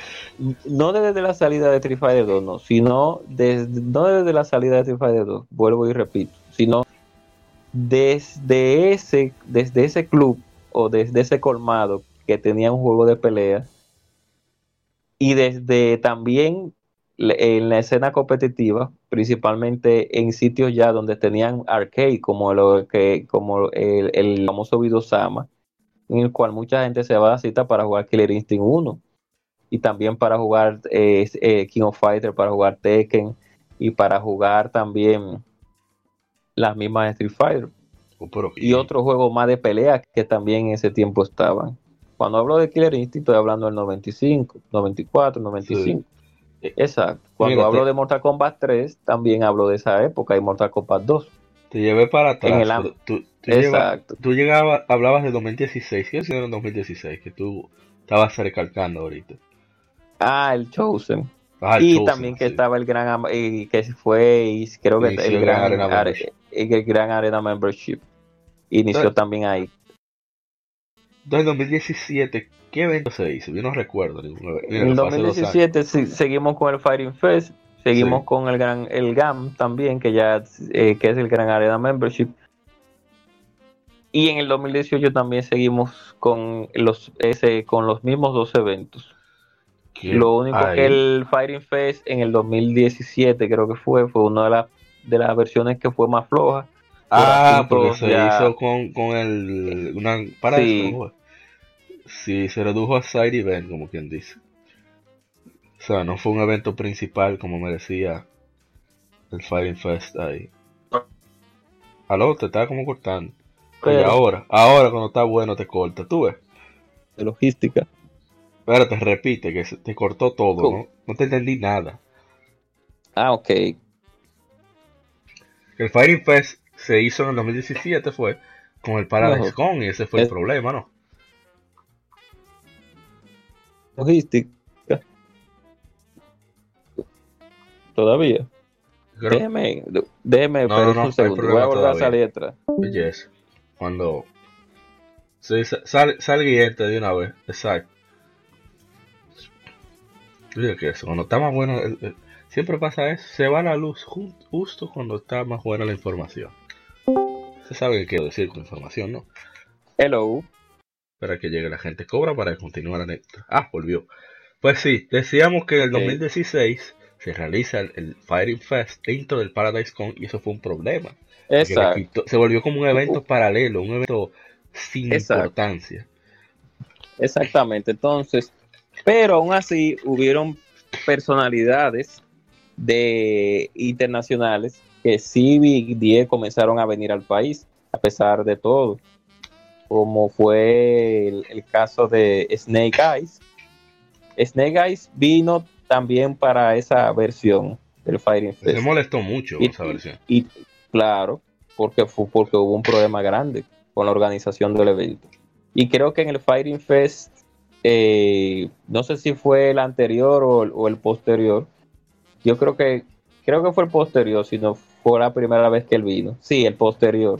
No, El posterior no, el anterior fue la primera vez que él vino. El que se hizo no había salido Street no había salido Street Fighter 5 todavía. No, no, no, estábamos en Street Fighter 4, que se realizó en el club, eh, no sé si fue en el mismo Club Los Prados. Creo no, que fue el Club en Club Los Prado. Prados. Fue en Club Los Prados, sí. Bueno, no me recuerdo bien si fue en Club Los Prados, pero esa fue la primera vez que él vino y eran uno de los pocos jugadores internacionales que se interesó por venir al país. barrió. Creo que fue El que lo fue invitaron. Un cloro exacto. metió a esa liga. Yo creo que, eso inspiró él a que, abrió- a que se tomara más en serio. Exacto, exacto. Él, él le dio la patita de la, de la Matrix a, a los jugadores de este país, diciéndole, miren, señores, eh, eh, eh, estos son los jugadores pro de este juego. Así que juegan los jugadores pro de este juego. Y no hubo forma con él. Y casi le iban a ganar, casi, pero no hubo forma con él. Él llegó y conquistó. Y luego Un colón. entonces, Un cor- los hermanos Exacto. Cortés con gripe conquistaron el país. exacto. este país. Con el Fighting Fest fue, no tengo información si anteriormente habían llegado personas de personalidad de otros países, pero con el Fighting Fest, por lo menos, con la llegada de Snake Eye fue que fueron, fue que, a mi punto de vista, por eso digo que no tengo mucha información, fue que personalidades internacionales comenzaron a ponerle ojo, porque Rey eh, había viajado, Ray, ah, mejor dicho, DR Rey había, había viajado a Estados Unidos para participar en los eventos del Evolution y había tomado y había sido decente su participación y por eso desde ese punto no tenía como un poquito en la mira, un poquito en la mira, un poquito en la mira, sin claro, sin darle el cre sin no da, sin dejar, no voy a dejar de darle el crédito a Omega, a, de, eh, a Omega DR, que fue él el primero que nos puso realmente en la mira internacional con su con su Victoria. participación y victoria exacto en el campeonato de- en el en el mundial. Evo. Ah, fue en el Evo, fue en el. Evo. no no no un evento no él ganó en el Evo él quedó en como en tercero en el Evo no me recuerdo de qué año bueno eso Calibur 4 no me recuerdo bien el año ahora mismo pero él quedó como tercero y cuarto y luego cuando hicieron el evento oficial que venían eh, eh, jugadores de todo de todo el mundo a jugar solamente Soul Calibur 4 él ganó ese evento de manera internacional y de- ahí fue donde comenzó ah, realmente ahí fue el punto el punto clave de la mira internacional bueno lástima que fue con Soul Calibur no, la- no lástima sino que como Soul Calibur nunca ha sido un juego eh, no que no haya no que no tenga trascendencia en otro país porque tiene No, muchísima trascendencia hay no una liga Que no, es- enorme. no tiene ese, ese boost mundial que tiene Street Fighter. Exacto. Pues entonces, con las siguientes entregas y la siguiente, y con las siguientes entregas de la saga, pues la gente no, ha- no se ha mantenido tan interesada, pero con, con Street Fighter, pues siempre se ha mantenido como esa, esa cordialidad y, ese, y, ese- y esas ganas de seguir jugando ese juego desarrollado por Capcom. A pesar de sus altas y sus bajas, pues ha mantenido una cantidad de jugadores pues excelen- excelentes a lo largo del tiempo. Entonces, pero esos son los torneos internacionales, estamos hablando de los torneos Sí. locales. Luego, No, ya en el cuando ya vimos la participación exacto vimos la participación de Mena en el 2017 en el en el Capcom Pro Tour ahí se nos abrieron también nuevas puertas para que más jugadores internacionales vinieran a competir y debido al buen trabajo que hizo lo que realizó el equipo de GAN en el 2018 si no más recuerdo con el Game Over Tournament. No no no, eso Entonces, fue, en 2017 no, no, no, ah, no diciendo que no, diciendo que eso fue otra cosa, eso fue parteaguas en cuanto a eventos gaming en República Dominicana, eso fue una cosa increíble. hubo muy, muy buena inversión, un capital que se inyectó de una manera muy jugosa y sabrosa, y se realizó el evento como debe realizarse un evento internacional, que inclusive muchos eventos internacionales quisieran a estar a, haber sido realizado. yo, recuerdo que James Chen estaba vuelto loco con, no solo la escenografía y la producción, con el público sobre todo. O sea, mira, ahora mismo, ah, pues. lástima que no se pueden ver, pero me están engrifando los pelos. No la piel de gallina, como dicen popularmente, como dicen correctamente los hermanos latinoamericanos. Nosotros decimos que se nos paran los pelos. Eh, y óyeme, la energía que había ahí, gritando los nombres de los jugadores como si fuera un partido de fútbol o de béisbol. Exacto. incluso cuando perdía el jugador de nosotros, nosotros aplaudíamos por el esfuerzo. Claro, exacto. El hombre quedó loco. Bueno, en Twitter él dijo, ojalá y el regional latinoamericano se haga República Dominicana o Puerto Rico. Estoy seguro que quedó loco con, la gente de aquí.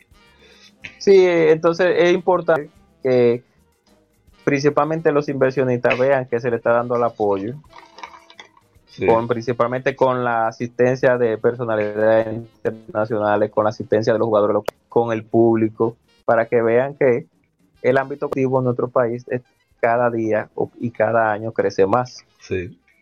Y, es, y, toma un punto de importancia en lo que tiene que ver con los deportes electrónicos, y eso es importante. El Fighting Fest también, cuando hizo su, su cuando hizo su entrada en el 2018, pues fue mucho mejor que, que el año pasado. Pero por una cosa. Pero muchísimo mejor y se entregaron hasta se entregaron tablillas, se, o sea, se, se hicieron reconocimientos, se incluyeron más juegos y se realizó de una mejor manera. Ellos tomaron los errores que tuvieron en el 2017 y lo mejoraron para el 2018 completamente. Nadie quedó. Eh, no, bueno, 2018 no, 2017. Tomaron los errores del 2016 y para el 2017, pues, porque en el 2018 también estuvimos allá, eh, allá. Inclusive tuvimos la participación de un jugador internacional que se llama Aaron Knight para nuestro juego insignia, que es el Tillar, y dos amigos y hermanos puertorriqueños también, en el cual nosotros tuvimos la oportunidad de que ellos participaran en el torneo. pero bien. Tanto para la Dragon Ball como para Guilty Gear. O sea que, eh, que fue para el Fighting Fest también, que se realizó en el Hotel Dominican Fiesta, si creo que si más no fue Dominican Fiesta, no, Dominic, Dominican Fiesta, mm, déjame ver, no, no fue en Dominican, fue en el Hotel Sheraton, en el que está ahí la... la ah, que será, me acuerdo sí. 19 ahora. Exacto. En, en, el Hotel Sheraton, que es nuevo. Ajá. Bueno, Ok, entonces, si hermano creo que fue ahí en el Sheraton. y entonces, ya para terminar, pues seguimos avanzando con los torneos. Miren cómo ya vuelve nuevamente en este año la entrega del que se que ya faltan pocas horas para que los jugadores comiencen a, entrar a los pools del, del Game Over Tournament, que ahora es es un es un es, es eh, un evento premier de Capcom. Eso es para que ustedes vean la, relevancia que dio el evento del año anterior. todo y el trabajo, buen gusto. Exacto, el buen todo ese trabajo de hace más de 20 años, ¿cómo viene pues, por fin?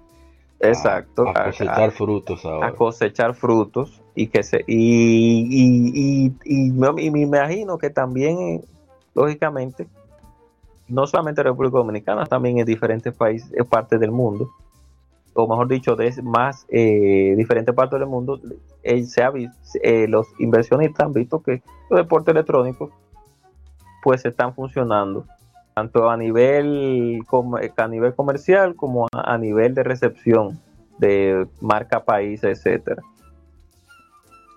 Sí, porque hay una cosa que, de la cual podemos pregonar.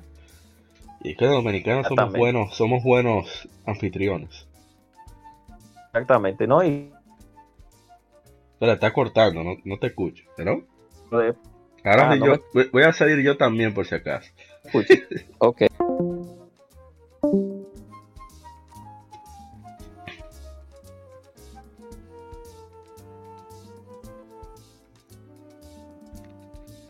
Pues sí, no, en verdad los, torneos han ido Pues bien, ahora sí me escuchas. Pues bien, entonces, como marca país, eso no, nos... que, pues, que decía que la ventaja de que nosotros somos buenos anfitriones. Exacto. O sea, nadie se queja del trato. Exacto, nadie se queja del trato, recibimos muy bien a, los, a, la, a la persona del extranjero. Por eso hablo de la marca país, porque no solamente eh, aplica al turismo, sino también aplica que eh, personas de otros de, de, otra, de otros países que no es que vienen a hacer turismo en otro país pero vienen a competir a, un evento pues se lleven una grata experiencia. Entonces eh, ojalá que sigamos por el camino correcto con el asunto de, los torneos y locales y los eh, tanto tanto de sobrenombre como pequeños y medianos eso fue un poco de historia, poco, falta, hay mucho de qué hablar. Ojalá estuvieran los pilares, Francisco Grulló, Manuel, eh, Robert para, para, que nos den esas eh, anécdotas. Exacto. Exactamente, para que nos den esas anécdotas. Tirándole puya que estoy a usted. Tirándole puya que estoy. y hablemos un poquito más sobre eso, porque de verdad que hay mucho de qué hablar sobre, sobre los torneos locales que se han hecho en nuestro país, tanto a nivel barrial como a nivel profesional. O, y a, y a nivel ya... No, barrial, no. Costilla Record. Sí, exacto. Pero lo importante es saber que todo eso nació de, toda esa competitividad nació de esos jóvenes que querían alejarse de, de, de las drogas y le gustaban los videojuegos de pelea y los videojuegos en general, porque los jugadores que, nos van a representar en nuestro país y los que vienen no solamente juegan juegos de pelea, también siguen, son jugadores de video, son jugadores que le gustan otros géneros de, juegos. Voy a aprovechar en este Game Over Tournament aquí en esta entrevista, no solo a preguntarles sobre Relic, sino qué juegos en general ellos disfrutan, ya sea reciente o, o clásico. Voy a aprovechar eso. No, pero ya está bueno. nos pasamos a los 20 minutos que queríamos. Sí, sí. Si alguien, exacto, ¿no? Y si alguien tiene alguna información extra o me puede corregir, como dicho, puede hacerlo, porque, como digo, esa era la información que tenía hasta el momento. Podíamos extenderlo en otro capítulo más después. Sí, sí. No, pues despida, gente cobra. Bueno, que yo cometí un error cuando hablé del Mark III, que el Mark III es... Oye, eso, usted se va la versión, usted, sí, venenoso sí, está con usted. No, hombre, no. que el Mark III es la consola, es el, me, es el Master System de Japón. Es, cuando llegó a América, ellos agarraron el Mark III y lo modificaron para convertirlo en un Master System. Esa era la información que debimos de dar cuando comenzamos a hablar de la consola. De, mejor dicho, desde cuando tú estás hablando de Hokuto no Ken, de, del juego de, del, del gimmick, sí, de, de, gimmick que tenía, gimmick no, sino de, de la consola, del juego retro que, que tiene ese juego. Ajá. Y que, ya para terminar, que los que puedan asistir nuevamente al Firing Fest, digo, diga al Firing Fest, discúlpeme. Bueno, también, al Firing Fest, también tienen que ir más todavía también al Fighting Fest. Pero como ya hoy es el GAM, el Game Over Tournament, los que puedan asistir de manera presencial, que asistan, que apoyen en su totalidad. Y los que no, pues que se mantengan en Twitch o en YouTube viendo cómo se desenvuelve el torneo, tanto hoy como mañana. Así es. Cuando ven el Fighting Fest también, que lo apoyen. Y si le gustan los juegos de pelea, y usted piensa que tiene un nivel específico para y le gusta la competitividad, pues vaya, no se siente, no tenga miedo. viva la experiencia. De, perder. Así, exacto, viva la experiencia. exactamente, y se mantenga practicando. Y nada, eh, seguiré jugando la Memoria Celteca. Ibas disco, yo lo más. Ay, y eh, pasen buenas. Muchas gracias por escucharnos. Esperamos que hayan disfrutado de este episodio número 70 de Legion Gamer Podcast. Somos Legion, somos gamers y el gaming nos une. Un podcast diferente para gamers únicos. Y saludo de nuevo a, a todos esos podcasts que, veo que se están integrando cada vez más. También están la gente de... Ay, se me fue el nombre, Dios mío. Yo no puedo creer que se me haya olvidado. A buscarlo antes, de, que, antes de que me dé una cosa. Sí, que he estado siguiendo mucho la, la, escena local de, creadores de contenido. Me he encontrado a, esos, a esos, esos colegas que hacen un trabajo realmente particular a su estilo, son, son mucho más mainstream que nosotros. Que los hacen a través de live streams. Se llaman gamers, los gamers in lata. Ok. Y tienen, tienen su, su, tienen lo suyo, como digo. Saludo a la gente que espera entrega también a dar a B Podcast y darle para atrás al B, que me parece un, proyecto muy interesante, como dije antes. No se olviden del Game Over Tournament, que tendremos un especial de Game Over Tournament 2019. Y no se olviden, por favor, del Game Developers Day, el 20 de julio en Intech. Pueden también preguntarnos, que lo podemos responder por la vía que usted desee, o averiguar con la comunidad dominicana de desarrolladores de videojuegos. Este 20 de julio estarán a la gente de Unity Technologies dando técnicas, referencias, etcétera, sobre cómo utilizar mejor sus herramientas para hacer mejores juegos. Y también estará eh, como charlista Danny Peña de GamerTag Radio, uno de los podcasts más influyentes de Estados Unidos. Incluso fue el primero en entrevistar a Phil Spencer cuando tomó la, la batuta de Xbox en Microsoft. Así que va, a ser algo muy interesante, vamos a estar allá, es completamente gratis y no se lo pierdan. Bueno, eso fue el episodio número 70, gracias por escucharnos, soy Amor y Parra APA, les espero para el próximo episodio y de nuevo pendientes del especial de Game Over Tournament 2019. Hasta la próxima y que siga el vicio. Bye bye.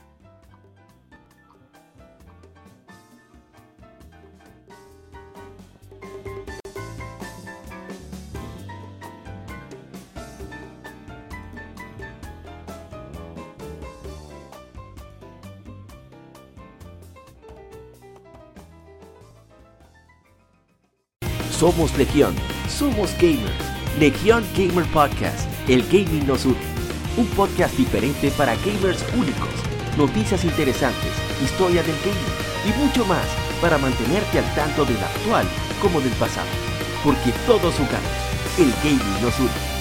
Estamos disponibles en iBooks, TuneIn, Spotify, iTunes y demás plataformas de audio. Perfecto para escucharnos mientras subes niveles, buscas un objeto específico o practicas para dominar esa jugada devastadora.